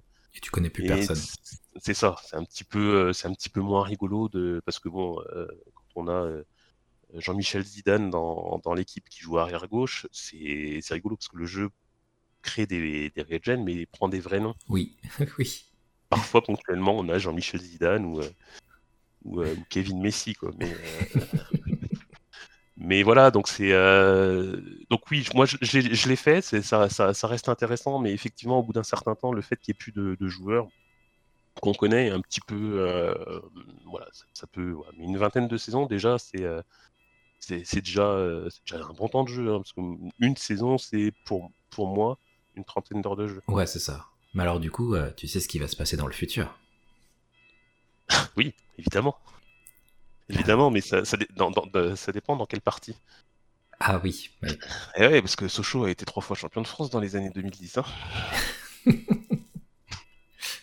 et, finaliste de la Ligue Europa contre le Bayern Munich, perdu au tir au but. Ah, c'est un classique. Le classique, mais avec un. Je, ne sais plus, c'était sur un tour d'avant où je jouais contre une équipe espagnole. Je suis désolé, j'ai plus les détails. Je crois que c'était Villarreal en demi-finale. Un but de 50 mètres parce que le gardien était sorti comme un connard. voilà, il y, a des trucs. C'est vraiment le jeu qui, qui permet de, de, se faire des petits souvenirs, des petites anecdotes en disant Hé, hey, Sochaux, trois fois champion dans les années 2010 quand même. Bah oui. Euh, alors que c'est complètement improbable. Hein. Mais c'est la magie de ce jeu. Euh, j'en discutais avec un, autre copain en, regardant le match. Parfois, on, on, a, je dis pas qu'on sait ce qui va se passer, mais, euh, mais tu le sens que ton gardien va faire une connerie. C'est le match important et, il va faire ça, il va, il va faire une mauvaise sortie et puis voilà, que tu vas prendre ton but que tu devais pas prendre. Et euh, donc oui, oui, je sais ce qui va se passer. Liverpool va, va, être une grande équipe, Sochaux aussi. Euh, bah, sur, la partie, sur la partie que j'ai fait, là, que je suis dans, que je fais en cours sur 2019, euh, j'ai réussi à faire dans, le jeu. Donc Steven Gerrard était coach des Rangers. Mhm. Là, cette année, en 2021, il a, il a fait gagner le titre aux Rangers. Mais là, dans ma partie, il n'avait pas réussi. Donc, euh, il a été, il s'est fait remplacer par moi et j'ai redonné le titre aux Rangers. Donc, je suis rentré dans l'histoire du club. T'as as osé prendre le poste de Steven Gerrard il est parti. je, sais, on passe on, prend pas le, poste des légendes, mais euh, il faut se dire que euh, c'est pas encore une légende comme entraîneur. C'est vrai. Bon, bientôt, bientôt. En euh, c'est tout ce que je lui souhaite en tout cas. Oui. Et du coup, tu sais qui gagne la prochaine Coupe du Monde et les futures grandes stars qu'on connaît qui n'ont pas encore ah, percé. Ah, j'aurais dû, j'aurais dû lancer la, la, partie pour te parler, pour te répondre. Mais euh, je me demande si c'est pas l'Espagne qui a gagné en 2022. Oh, quelle tristesse. Mais ouais. Mais eh ben, pour le coup, le, jeu est très bien foutu parce qu'il s'adapte aussi à cette euh, Coupe du Monde 2022 grotesque au Qatar parce que ça se fait en hiver. Ouais. Entre fin novembre et fin décembre, donc, euh, donc la saison 2022-2023 est, est, atroce pour les joueurs parce que tu joues un match tous les trois jours et entre le 10 novembre et le 30 décembre, tu as, zéro match. Ah ouais, ils doivent tous se blesser au retour début janvier. Voilà, c'est un calvaire. Quoi. Je sais plus, je crois que j'étais aux Rangers à ce moment-là ou encore à R, mais c'est tu te dis mais pourquoi je joue tous les trois jours là? C'est pourquoi on est mercredi. Et tu regardes le calendrier tu fais mais pourquoi je joue pas en décembre? Et ah oui d'accord c'est vrai qu'il y a la Coupe du Monde. D'ailleurs en, parlant de Coupe du Monde petite chose qu'on n'a pas précisé c'est qu'on peut aussi devenir sélectionneur. Bien sûr. On peut même commencer la partie en étant sélectionneur. Ah, c'est vrai que j'avais c'est vrai que j'ai été sélectionneur. J'ai fait finaliste de championnat d'Europe avec l'Écosse. Ah euh, c'était sur 2017, là, c'est l'ancienne version. Je suis pas encore sélectionneur. C'est le but de ma partie, c'est d'être sélectionneur de l'Écosse. Et euh, parce que je suis écossais, du coup, je, comme j'ai commencé en Écosse, je me suis fait un profil écossais. Euh, non, non, on peut. Et alors, ce qui est possible dans le jeu n'est pas possible en vrai, ou alors très très peu, c'est qu'on peut entraîner un club et être sélectionneur. Ouais. Alors là, par contre, ça fait beaucoup de boulot. pour le coup, sélectionneur, c'est quand même moins, c'est moins intéressant. On a moins de prise sur le. Oui, euh, c'est plus, c'est plus l'aspect tactique qui, rentre en jeu. c'est d'ailleurs même uniquement l'aspect tactique qui rentre en jeu. Et est-ce qu'il y a encore la possibilité d'être, euh, comme ce qui arrive encore des fois, je suis assez surpris d'être entraîneur-joueur. Oh, c'est une bonne question. Je vous remercie de l'avoir posé. Euh, aucune idée. Parce que j'ai un souvenir, moi, d'un entraîneur euh, où c'était le cas. Surtout à Chelsea, il y en avait un qui était l'entraîneur et le jeu. Je sais pas si c'est Viali, euh, qui étaient les deux à la fois. C'était un bordel. tu dis, bah, tu fais quoi Tu fais comment? Oui, mais euh, alors peut-être peut-être dans les petites divisions, c'est possible. Genre les, les, joueurs un petit peu sur la fin de carrière, tu les, euh, tu les nommes entraîneurs de joueurs ou, euh, entraîneur avec euh, entraîneur adjoint, joueur entraîneur adjoint. Ouais. C'est possible, je, je le fais pas moi, mais c'est peut-être possible. Je c'est sous toute réserve. Je voudrais pas dire de conneries. Dans, dans, tous les cas, il y a une énorme possibilité de, de développement, de d'évolution dans le jeu, même vous en en tant que, que joueur ou joueuse de de découvrir des, des fonctions, des, des d'être de, plus en plus précis dans, dans vos préparations d'intersaison, de pré-match. Euh, c'est il y a un énorme potentiel par rapport à ça. C'est euh, oui, oui, non mais voilà. Après, je pense que quand même le prérequis, c'est d'avoir un tout petit peu d'appétence pour le foot. Oui. Parce que sinon, ça va être très très austère et un petit peu rebutant. Mais euh, et puis avoir un petit peu je pense que ça peut être aussi une passerelle pour découvrir d'autres choses que, euh, que le foot tel qu'on le voit, euh, entre guillemets, sur les médias euh, grand public. Avec, on arrive cinq minutes avant le match, on donne les compositions, on regarde le match avec les commentaires. alors il y a des consultants qui sont bons, il y a des consultants qui sont moins bons, et voilà, ça permet de, bah, de, rentrer dans des détails. La, partie tactique de Football Manager est, est hallucinante. C'est ah, c'est tout un monde qu'on connaît pas. Hein, de... Mmh. Tout, si on n'est pas plongé dedans, euh, même toute la, comme tu le disais aussi, la, toute la partie gestion, euh, la profondeur de la gestion, euh, même en termes de, de, marketing, de communication, c'est, un puissant fond. Ah oui, je me souviens d'une partie où, oui, en termes de communication, d'une, partie où je jouais avec Tottenham et j'avais recruté un, un, un, gardien qui joue, je sais plus dans quel club, mais qui était chinois. Donc j'ai recruté le gardien chinois et euh, j'ai mis un message de ma direction. Super, vous avez, regardé, vous avez recruté un gardien chinois pour le marché en Chine, c'est parfait. D'accord, mais moi il est bon joueur, c'est tout. Hein. Tant mieux, hein, mais c'était pas le but. Oui, voilà, c'est ça. Non, mais du coup, tu, tu, tu, tu pour le coup, il y a des euh, sur l'aspect avec le club, il y a des euh, partenariats qui peuvent se faire avec d'autres clubs. Euh, vous pouvez demander à votre direction, vous pouvez échanger beaucoup avec votre direction sur plein de choses. Vous pouvez demander, bah, le stade, il est bien, mais on serait bien le rénover. je peux avoir un, gars dans mon staff en plus. Euh, il faudrait qu'on ait un club euh, associé pour pouvoir envoyer des joueurs en prêt, parce qu'on forme des bons joueurs, mais il faut qu'ils puissent jouer. Chez nous, ils peuvent pas forcément. Euh, donc après, vous, vous, échangez avec la direction. Ils sont d'accord, ils sont pas d'accord. Votre direction, elle échange avec vous. Elle vous dit, bah voilà, moi je joue dans, je suis président de Borussia Dortmund, pour ma partie actuelle. on joue un football offensif. Donc vous avez une contrainte dans votre contrat, c'est jouer un football offensif. Donc ça demande de s'adapter. C'est-à-dire que bon, bah, du coup, euh, sur la tactique, on va être un tout petit peu plus offensif, on va peut-être jouer un peu plus sur la possession pour faire là. Et ouais, c'est et puis du coup, qu'est-ce qu'on fait? Qu'est-ce qu'on fait dans l'entraînement? Comment on s'entraîne Là, pareil, le, post-entraînement a beaucoup évolué le, au fil des différentes versions du, jeu. Et là, je trouve, le, je sais pas, sais pas comment il est sur 2020-2021 puisque je l'ai pas, mais sur 2017, je trouve qu'il est, assez pointu dans le sens où on détermine précisément ce qu'on fait le lundi matin, le lundi après-midi, le lundi sur la troisième séance d'entraînement si on fait une troisième séance d'entraînement, le mardi le mercredi jusqu'au dimanche. Et est-ce qu'on va travailler les coups de pied arrêtés? Est-ce qu'on va travailler la défense, la défense quand on a le ballon, la défense quand on n'a pas le ballon, etc. Donc c'est inimaginable de, profondeur et de possibilités de, jeu. ça, nous renvoie à l'introduction où je disais que c'était un, puissant fond temporel. Ah c'est voilà avec un, vous pouvez y être deux trois ans après euh, certes, du coup, les effectifs sont pas à jour, euh, mais oh. euh, vous, vous serez pas lassé pour autant du jeu. Mmh.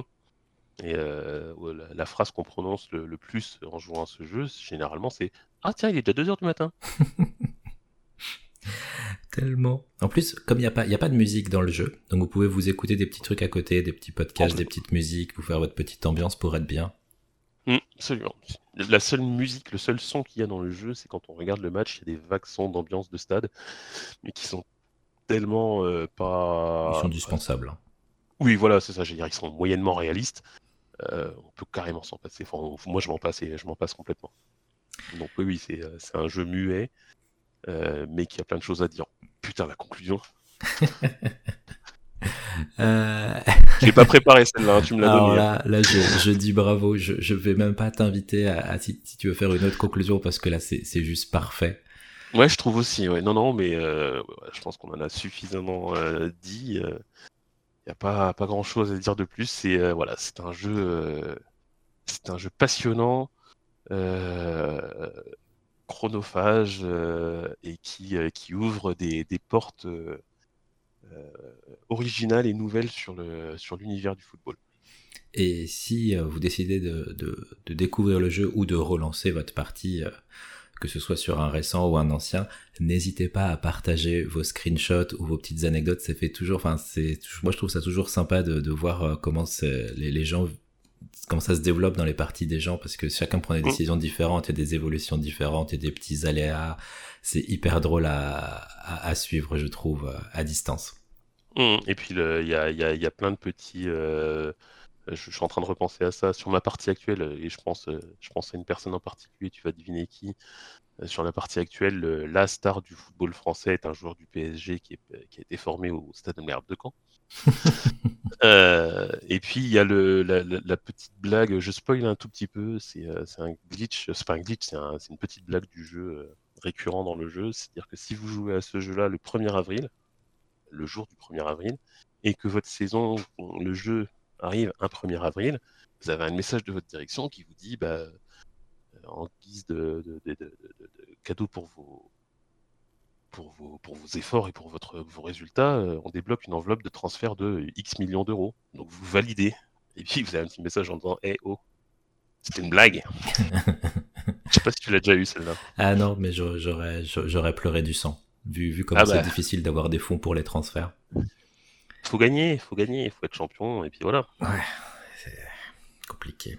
Non mais bah, bah, pour le coup, euh, bon, je relance un peu, je remets une pièce dans, le, dans la machine, mais euh, euh, c'est là que j'ai appris, par exemple, que euh, quand euh, tu vendais un joueur 10 millions d'euros, bah, ces 10 millions d'euros, ils n'allaient pas forcément dans ton budget de transfert. Tu ah une partie qui peut, qui peut aller dans le fonctionnement de, du club, bah, parce que ton club, il est un petit peu endetté, il est un petit peu en difficulté, tout machin. Donc, tu n'as que 10% ou 20% du montant des transferts qui sont reversés pour tes transferts à, l'achat. Hmm. Donc voilà, on apprend plein plein de choses, au-delà de l'aspect ludique indéniable.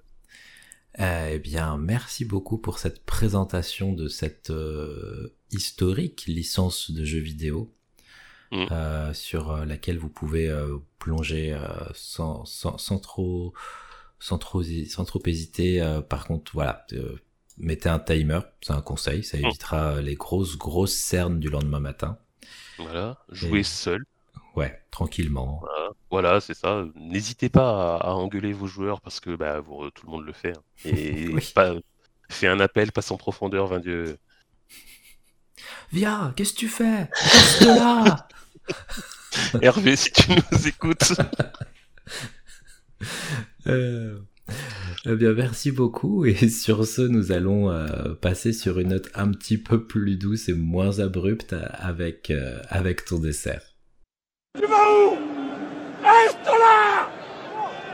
Et après un jingle euh, inhabituel, mais euh, sur lequel nous nous sommes mis d'accord et qui était de circonstance euh, après le sujet que nous venions d'aborder, C'est tellement drôle. J'espère que vous ne vous êtes pas senti trop agressé par ce, ce- ce jingle surprise. Euh, nous nous retrouvons pour euh, le ton dessert et c'est un dessert musical. Absolument. On va, on va justement passer avec un petit peu plus de douceur pour, euh, pour parler d'un chanteur euh, anglais, d'un songwriter, comme on dit, euh, britannique, que, que j'aime beaucoup et qui s'appelle Tom McRae. D'accord. Euh, c'est un chanteur qui, euh, je- dont, dont- dont je connais absolument pas la, la date de naissance, qui doit qui est des- ah, 1969, Bah, que j'ai découvert, ah non, oui, j'ai la page Wikipédia sous les yeux, euh, qui, euh, que j'ai découvert à la fin des années 90 dans une euh, émission de télé euh, fort renommée puisque ça s'appelait Nulle part ailleurs. ah bon? Ouais, ouais il a son, son single, le premier single, il était venu euh, dans Nulle part ailleurs, et donc j'ai découvert son, son premier album éponyme à ce moment-là. Et, euh, et je n'ai cessé de, de, de suivre ce, ce garçon jusqu'à jusqu'à aujourd'hui, euh, euh, même jusqu'à jusqu'à un concert, puisqu'il est venu même chanter à Besançon. Et, euh, et voilà, et c'est un, un garçon qui a une voix, j'allais dire merveilleuse, mais je suis pas objectif, un tout petit peu particulière, parce qu'il y a un tout petit voile, et, euh, et puis un petit peu aigu, et voilà, c'est c'est merveilleux. Euh, les textes sont pas du- d'un formidable optimisme, faut dire ce qui est aussi. Mais, euh, mais voilà, c'est quelque chose de, de, très très beau. C'est un peu de la, de la, de la j'allais dire de la folk, mais plutôt sur la fin. Euh, au début, c'était c'était de la pop euh, relativement classique, un petit peu donc euh, mélancolique. Ouais. Il a il a fait euh, il a fait deux albums au milieu des années 2000 qui sont un petit peu moins bien à mon sens, qui, qui sont pour le coup un peu trop pop. Mais pour le coup, il a repris certaines chansons de ses albums qu'il a repris en, en, en, live et dans des versions plus épurées qui sont qui, qui, qui, redonnent une nouvelle une nouvelle dimension à la chanson. D'accord, donc il a un style quand même qui est. Euh... C'est un style plutôt fixe ou il, varie, euh, comme tu disais, par rapport notamment à ces deux albums que toi tu trouves un, un petit peu un petit peu en deçà? Euh, c'est euh, un chanteur grosso modo. Euh, aujourd'hui, il est euh, il est sur euh, sur quelque chose de très épuré, donc avec euh, guitare et, euh, percussion. Euh, mais mais sur les, premiers albums, c'était c'était très tra plus travaillé entre guillemets, sans sans dénier ce qui se fait aujourd'hui, bien au contraire, mais c'était plus travaillé et plus plus plus plus produit aussi. Euh, c'est euh, quand on écoute le, le, premier album éponyme, il y a des sons d'ambiance qui peuvent aussi venir dans, dans certaines chansons. Euh, et, et, voilà, donc il y, y, a une évolution au fil de la carrière, forcément, comme tout artiste, j'ai envie de dire. Oui. Mais qui est qui va vers plus d'épure, peut-être aussi parce que j'ai pas non plus le, le, détail, mais parce que c'est justement ces albums peut-être un peu trop produits, lui ont pas forcément plu, et à partir de, de, la fin des années 2000, il est passé complètement en autoproduction. D'accord. Euh, il a monté, il a fini par monter son label, euh, et c'est lui qui produit ses, ses albums maintenant. S'il peut se le permettre, c'est quand même que du coup, il a, il a plutôt une bonne reconnaissance, dans une bonne réussite. Oui, euh, oui, forcément, parce que ben, c'est, il y, y, a deux chansons qui sont très connues puisqu'elles ont été reprises par euh, dans des publicités. D'accord. Euh, par Kenzo, je crois les deux, pour, pour, des parfums. Il y en a une, c'était la toute première chanson justement, You Cut Her Hair, et puis la deuxième, c'était What a Wet We Know War, quelle, quelle, façon de gagner une guerre, qui est, je crois, Kenzo a vérifié, mais je sais pas si on a le droit de dire des marques ici, mais voilà, donc il a, il a, a un petit peu de reconnaissance là-dessus. Mais, euh, faut c'est autoproduit effectivement, mais c'est, euh, moins, euh, c'est quand même moins, comment moins développé, moins, répandu, moins, écouté. Je, je trouve pas ces albums en physique dans les, chez un disquaire, c'est quelque chose qui s'achète sur son site. Donc je pense pas qu'il y ait une énorme production non plus. Ah oui. Enfin, une, une, bon, une, une quantité, une, énorme quantité. Mais, euh, mais ça reste pour autant euh, quelque chose de, de, très très chouette. Et, euh, et pour le coup, il arrive aussi à diversifier ce qu'il fait, mais euh, c'est-à-dire que pour chaque, chaque album live, pour le coup, il a, il a fait plusieurs lives, il a produit plusieurs lives. il y a à chaque fois une touche différente, c'est-à-dire qu'il y a le live classique entre guillemets avec avec des musiciens derrière. Il y a un live solo où il est tout seul avec euh, sa guitare. C'est le concert que, que j'ai vu à Besançon et qui est euh, une référence. Juste en mode acoustique. C'est ça, tout seul avec sa, tout seul avec sa guitare et euh, euh, une pédale, euh, comment s'appelle, une pédale looper pour faire deux trois effets. Quoi. Ouais. Et un clavier quand il, quand il veut faire deux trois trucs, mais sinon il est quand même tout seul sur la scène. Et puis il a aussi sorti un live, un live accompagné d'un orchestre de cordes. Ok et euh, qui, pareil, euh, redonne euh, un certain style à, à, ses chansons. Ah oui, du coup, c'est pas un album particulier, enfin, c'est des chansons qu'on connaît, mais avec un côté un peu plus orchestral. C'est ça. Alors, orchestral, c'est tout est relatif. C'est pas c'est pas un orchestre symphonique non plus. C'est oui. juste un c'est des cordes. L'album s'appelle Underneath the Arches, donc qui avec un petit profil de Tom McRae qui joue du violon, avec un parapluie en guise d'archer, mais mais voilà, c'est une réinterprétation de certaines chansons qui donne, euh, un cachet euh, indéniable. Et euh, donc voilà, c'est un artiste qui est, à mon sens, trop méconnu. même s'il a eu effectivement, donc au début des années 2000, cette, cette période où il était, il était très connu. Pour faire une télé en France, il faut quand même avoir une certaine notoriété. Oui. Et puis, euh, et puis bah voilà, il est, euh, il est passé dans cet aspect un peu plus confidentiel, mais pas non plus, euh, voilà, qui, qui, qui, lui, qui lui permet de faire ce qu'il veut, je pense aussi. Le fait de s'autoproduire lui permet de faire ce qu'il veut. Et qui, qui, systématiquement, enfin très très souvent, est quand même une, une très très grande réussite. Et le style, c'est plutôt plutôt de balade un petit peu douce ou il peut il peut avoir des versants un peu plus, enfin, énergique rock. C'est quand même de la pop euh, folk, euh, j'allais dire un peu mélancolique, donc c'est pas forcément le plus dynamique qui soit, mais il y a quand même certaines chansons où il met un peu de, un peu de punch et euh, bah, la fameuse chanson qui sert de, de, de, musique pour une pub est quand même très dynamique. Voilà, donc elle s'appelle What a Way to Win a War. Je vous invite à la, oui. à l'écouter. Vous, vous, allez forcément la, la reconnaître parce qu'on l'a très beaucoup entendu sur, sur la publicité, mais voilà, c'est quelque chose qui est euh, avec des, des, guitares claires, de la percu et très, très rythmé.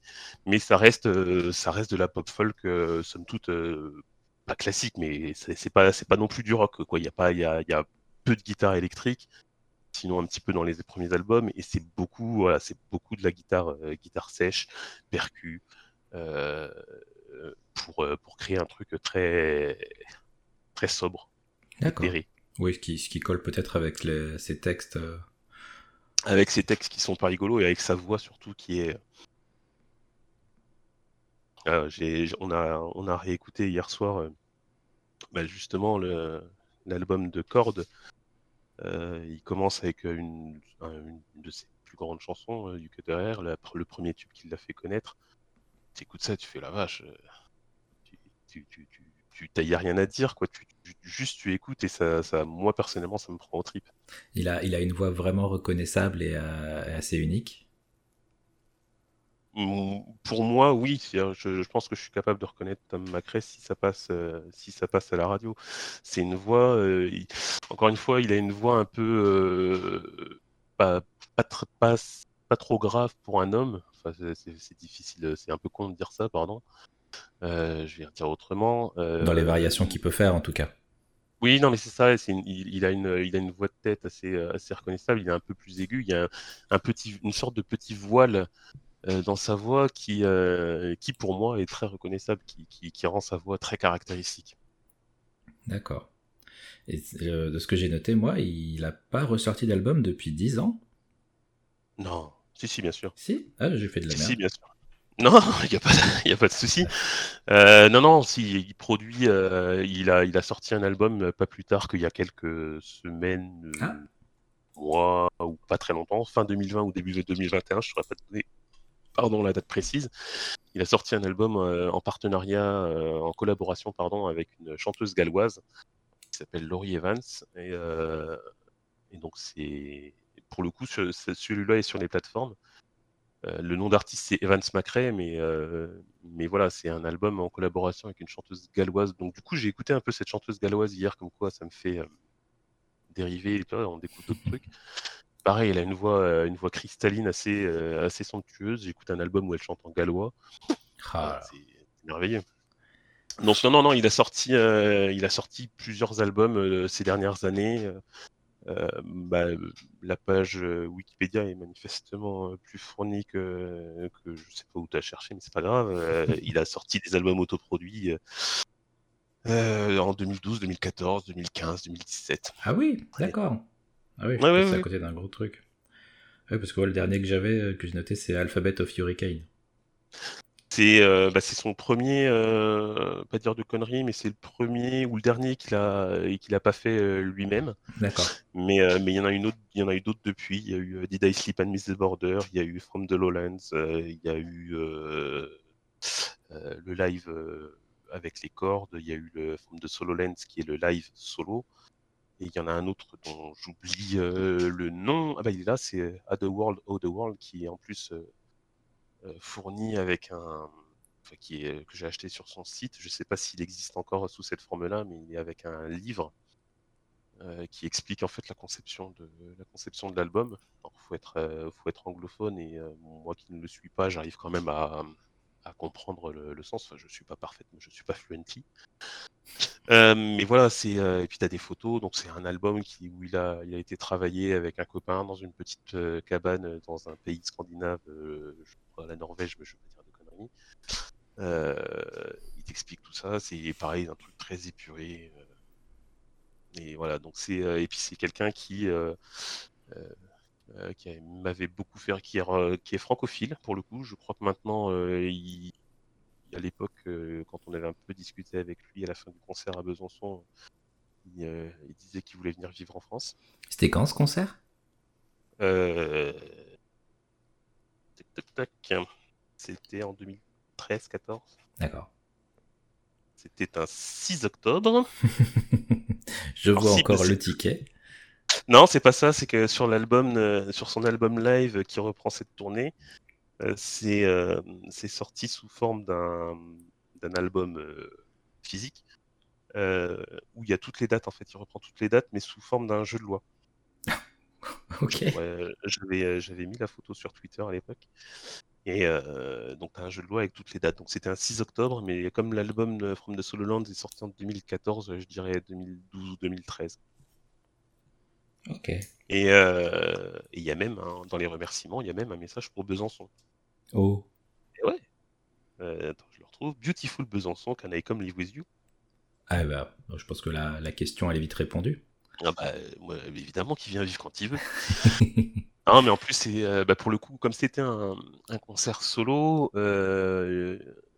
alors la salle de spectacle de, de Besançon, elle est, euh, t'as une grande salle de 1000 places et puis une petite salle qu'ils appellent ça, qu'ils qu'ils appellent le studio et qui est limitée à 200, 250 personnes. Donc c'était vraiment, le concert était dans cette petite salle, très intimiste. T'étais forcément proche de l'artiste. C'était, euh, c'était un petit moment suspendu de bonheur.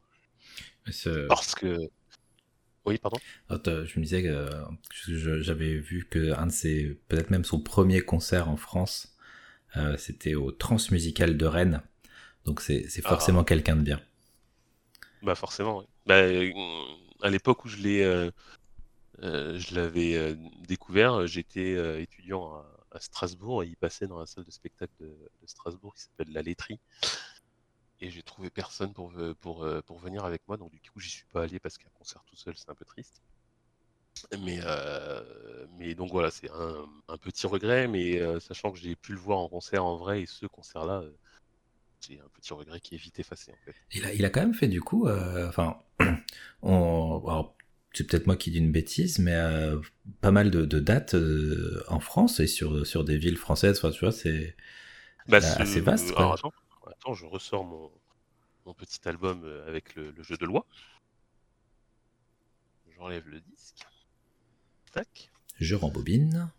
Je rembobine. Il a fait, il a fait Nancy, Metz, Grenoble, Lyon, Besançon, Marseille, Nice, Arles, Lorient, La Roche-sur-Yon, Brest, Orléans, Caen, Paris évidemment.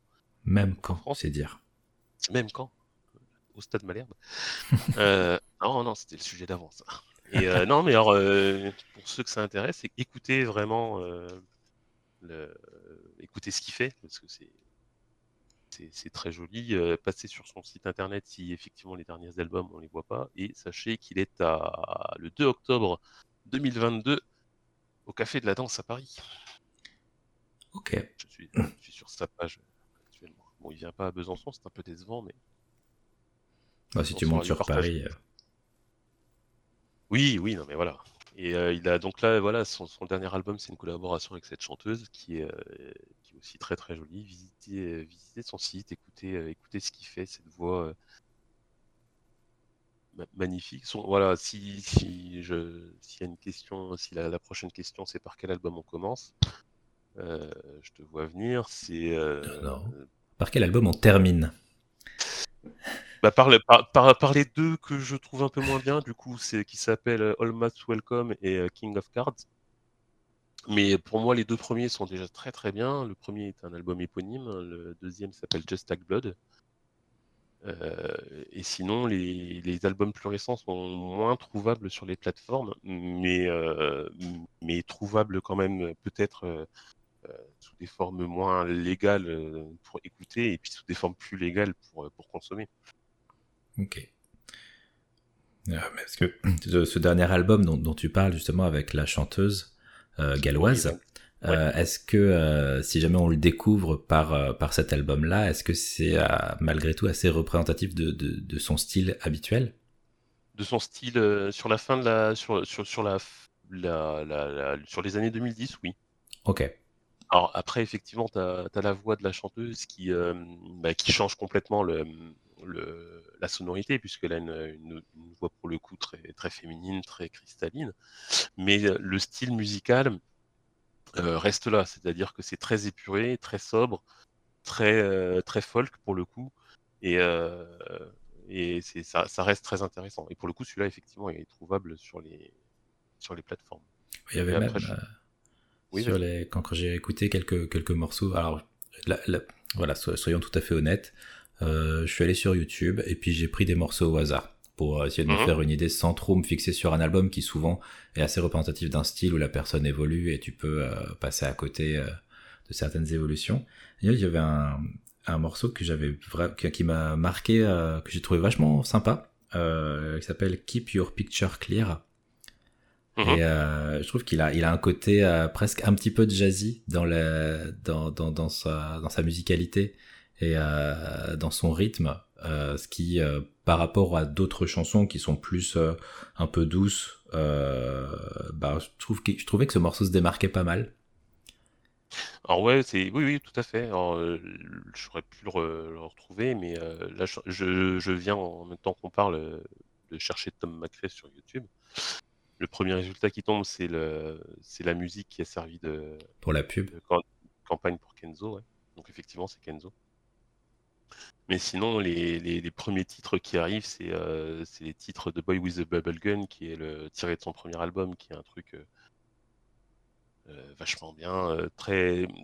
Les paroles sont, sont, pas hyper gays, séparation, mais mais voilà, c'est Tom McRae. Il y a... Ah non, je crois que c'était euh, au BBC à Caen. Il y a même une vidéo de, Tom McRae à Caen. Tout arrive.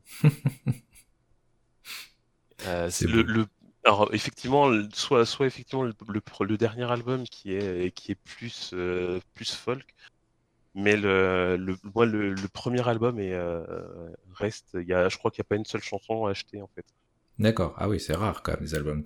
Enfin, c'est ce sentiment sur un album. Et sur un premier album surtout. Aussi, ouais. Pour le coup, les... après, forcément, dans des albums, il y a des chansons que t'aimes moins et des chansons que t'aimes plus, mais tu peux difficilement nier la, la, qualité du truc, quoi. Et c'est c'est bien, pour le coup, c'est bien fait, c'est bien produit et c'est vraiment très très chouette. D'accord. Tu, tu, peux nous, nous rappeler le, le, prochain concert qu'il fait à Paris, les dates? Je peux. C'est sa tournée 2022, c'est sur le site tommacray.com. Ok. Donc je mettrai déjà ce lien-là dans la description. Et puis je crois que le, pour l'album avec la, chanteuse galloise, il y, a un, site spécifique également, c'est euh, evansmacray.com. D'accord. Et donc voilà, Tom Macray Tour 2022 en septembre et en octobre. Donc le 2 octobre au Café de la Danse. Pour nos amis belges, il est à Bruxelles, à Anvers et à Bruges. Les 4, 6 et 7 octobre.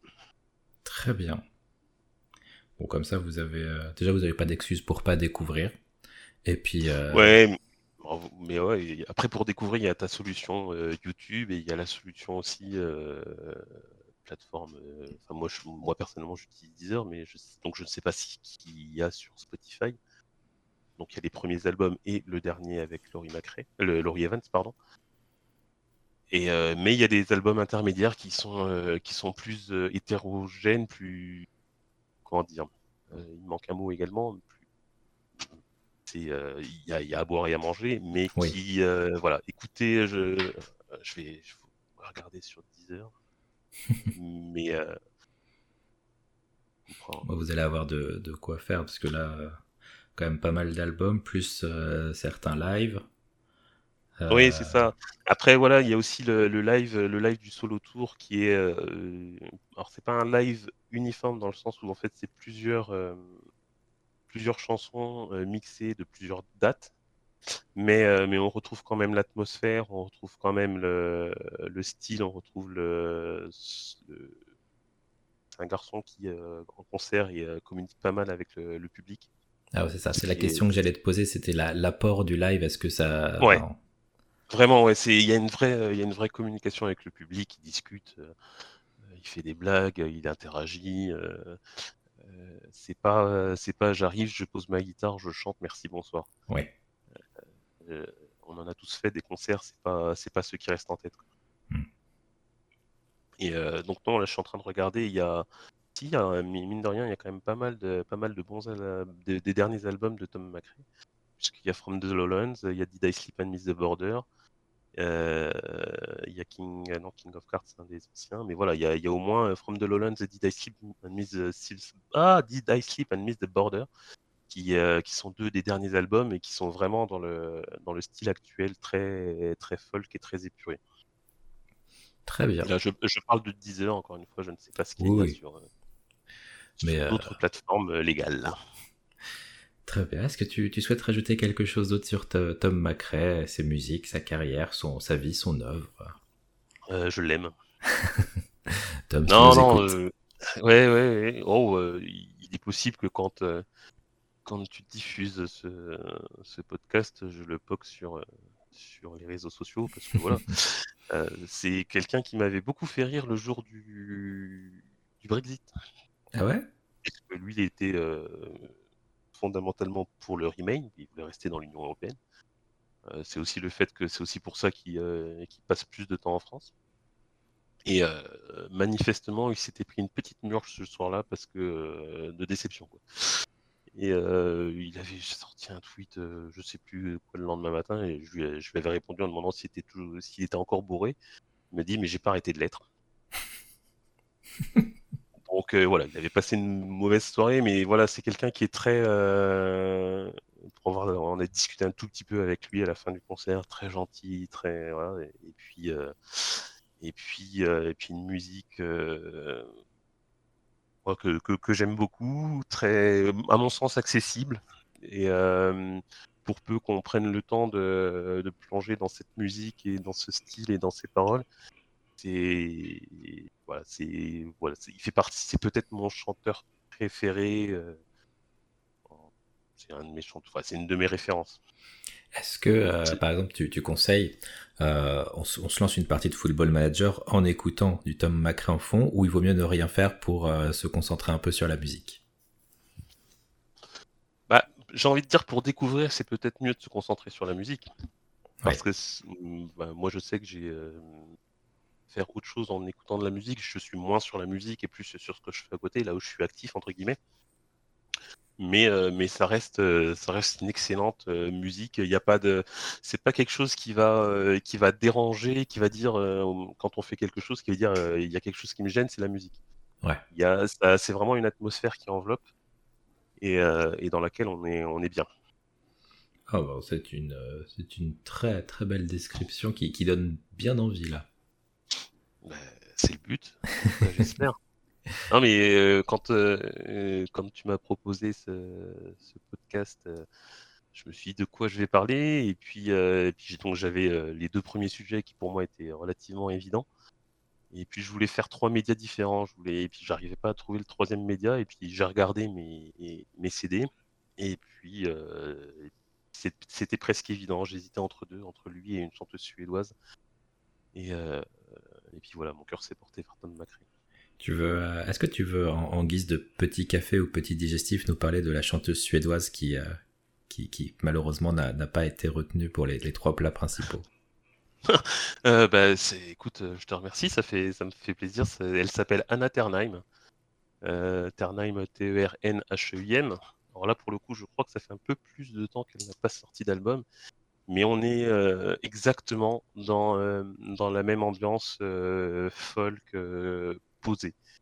Et pareil, c'est une voix. Est-ce que j'ai un faible pour ces voix-là? Mais il y a un tout petit voile dans la voix qui, qui la rend charmante. Et, et puis, j'ai plus sa disco en tête, hein, sa discographie, mais, mais pareil, elle avait sorti un album un tout petit peu plus euh, folk, juste avec des guitares, des machins, et c'est ça, avec ça qu'elle avait tourné, et c'est le concert qu'on avait vu. Alors pour le coup, elle tourne très peu en France, elle fait juste Paris, on était allé en Suisse, nous, pour la voir, parce qu'on n'est pas très loin de la Suisse. et euh, ils étaient trois sur scène, donc euh, elle avec sa guitare, lui avec une guitare basse et une autre guitare, et un violoncelliste pour faire la, pour faire la basse, et pareil, c'était, elle était dans son, enfin il y avait un fauteuil, quoi, c'était un salon, le, la scène était un salon, donc ils étaient cosy, tout machin. Ah, c'est cool.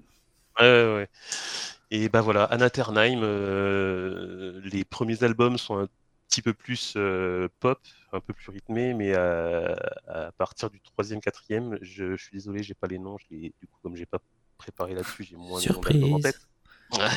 c'est méchant. Ce que euh, c'est beaucoup plus folk. Non mais attends, je vais chercher en même temps que je te parle. Du coup. Oh bah ouais, il n'y a pas de, y a pas de souci. Hein. C'est du live différé ce podcast de toute façon. Euh.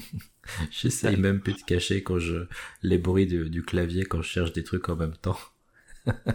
euh, discographie, voilà. Euh, donc le premier album c'est Paration Road. Euh, ça, c'est une artiste que j'avais découverte euh, chez un, équivalent d'un magasin de culture euh, euh, multiple, enfin voilà, équivalent Fnac, mais qui s'appelle pas Fnac à Besançon. qui était en écoute. Et j'ai mis ça, j'ai écouté environ 30 secondes, j'ai fait putain ça c'est génial, j'ai écouté la deuxième chanson 30 secondes, j'ai fait ok c'est bon c'est fini je prends Deuxième album, Living on a Mayday, pareil, qui est très très pop. Et le troisième album euh, qui euh, est un tout petit. Ah bah, elle l'a retiré, euh, manifestement retiré des plateformes. son album un petit peu plus, plus folk avec le, un, bluesman dont j'ai oublié le nom, elle, je ne le trouve pas sur la plateforme.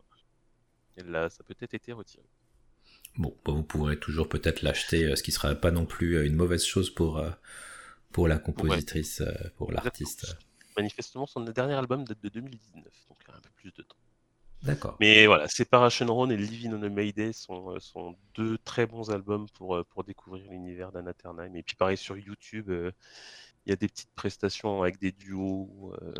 je me souviens d'une de ces chansons où il y a plusieurs chanteuses suédoises qui, qui, reprennent, dont un petit un duo de filles qui a eu son petit succès, pareil parce qu'elle a eu une chanson reprise dans un spot de pub. Et donc voilà, vous cherchez Anna Ternheim et euh, vous allez voir euh, huit jeunes filles euh, sur un clip en noir et blanc. a cappella, c'est de toute beauté. Très bien. Eh bien, merci beaucoup pour ce, menu complet.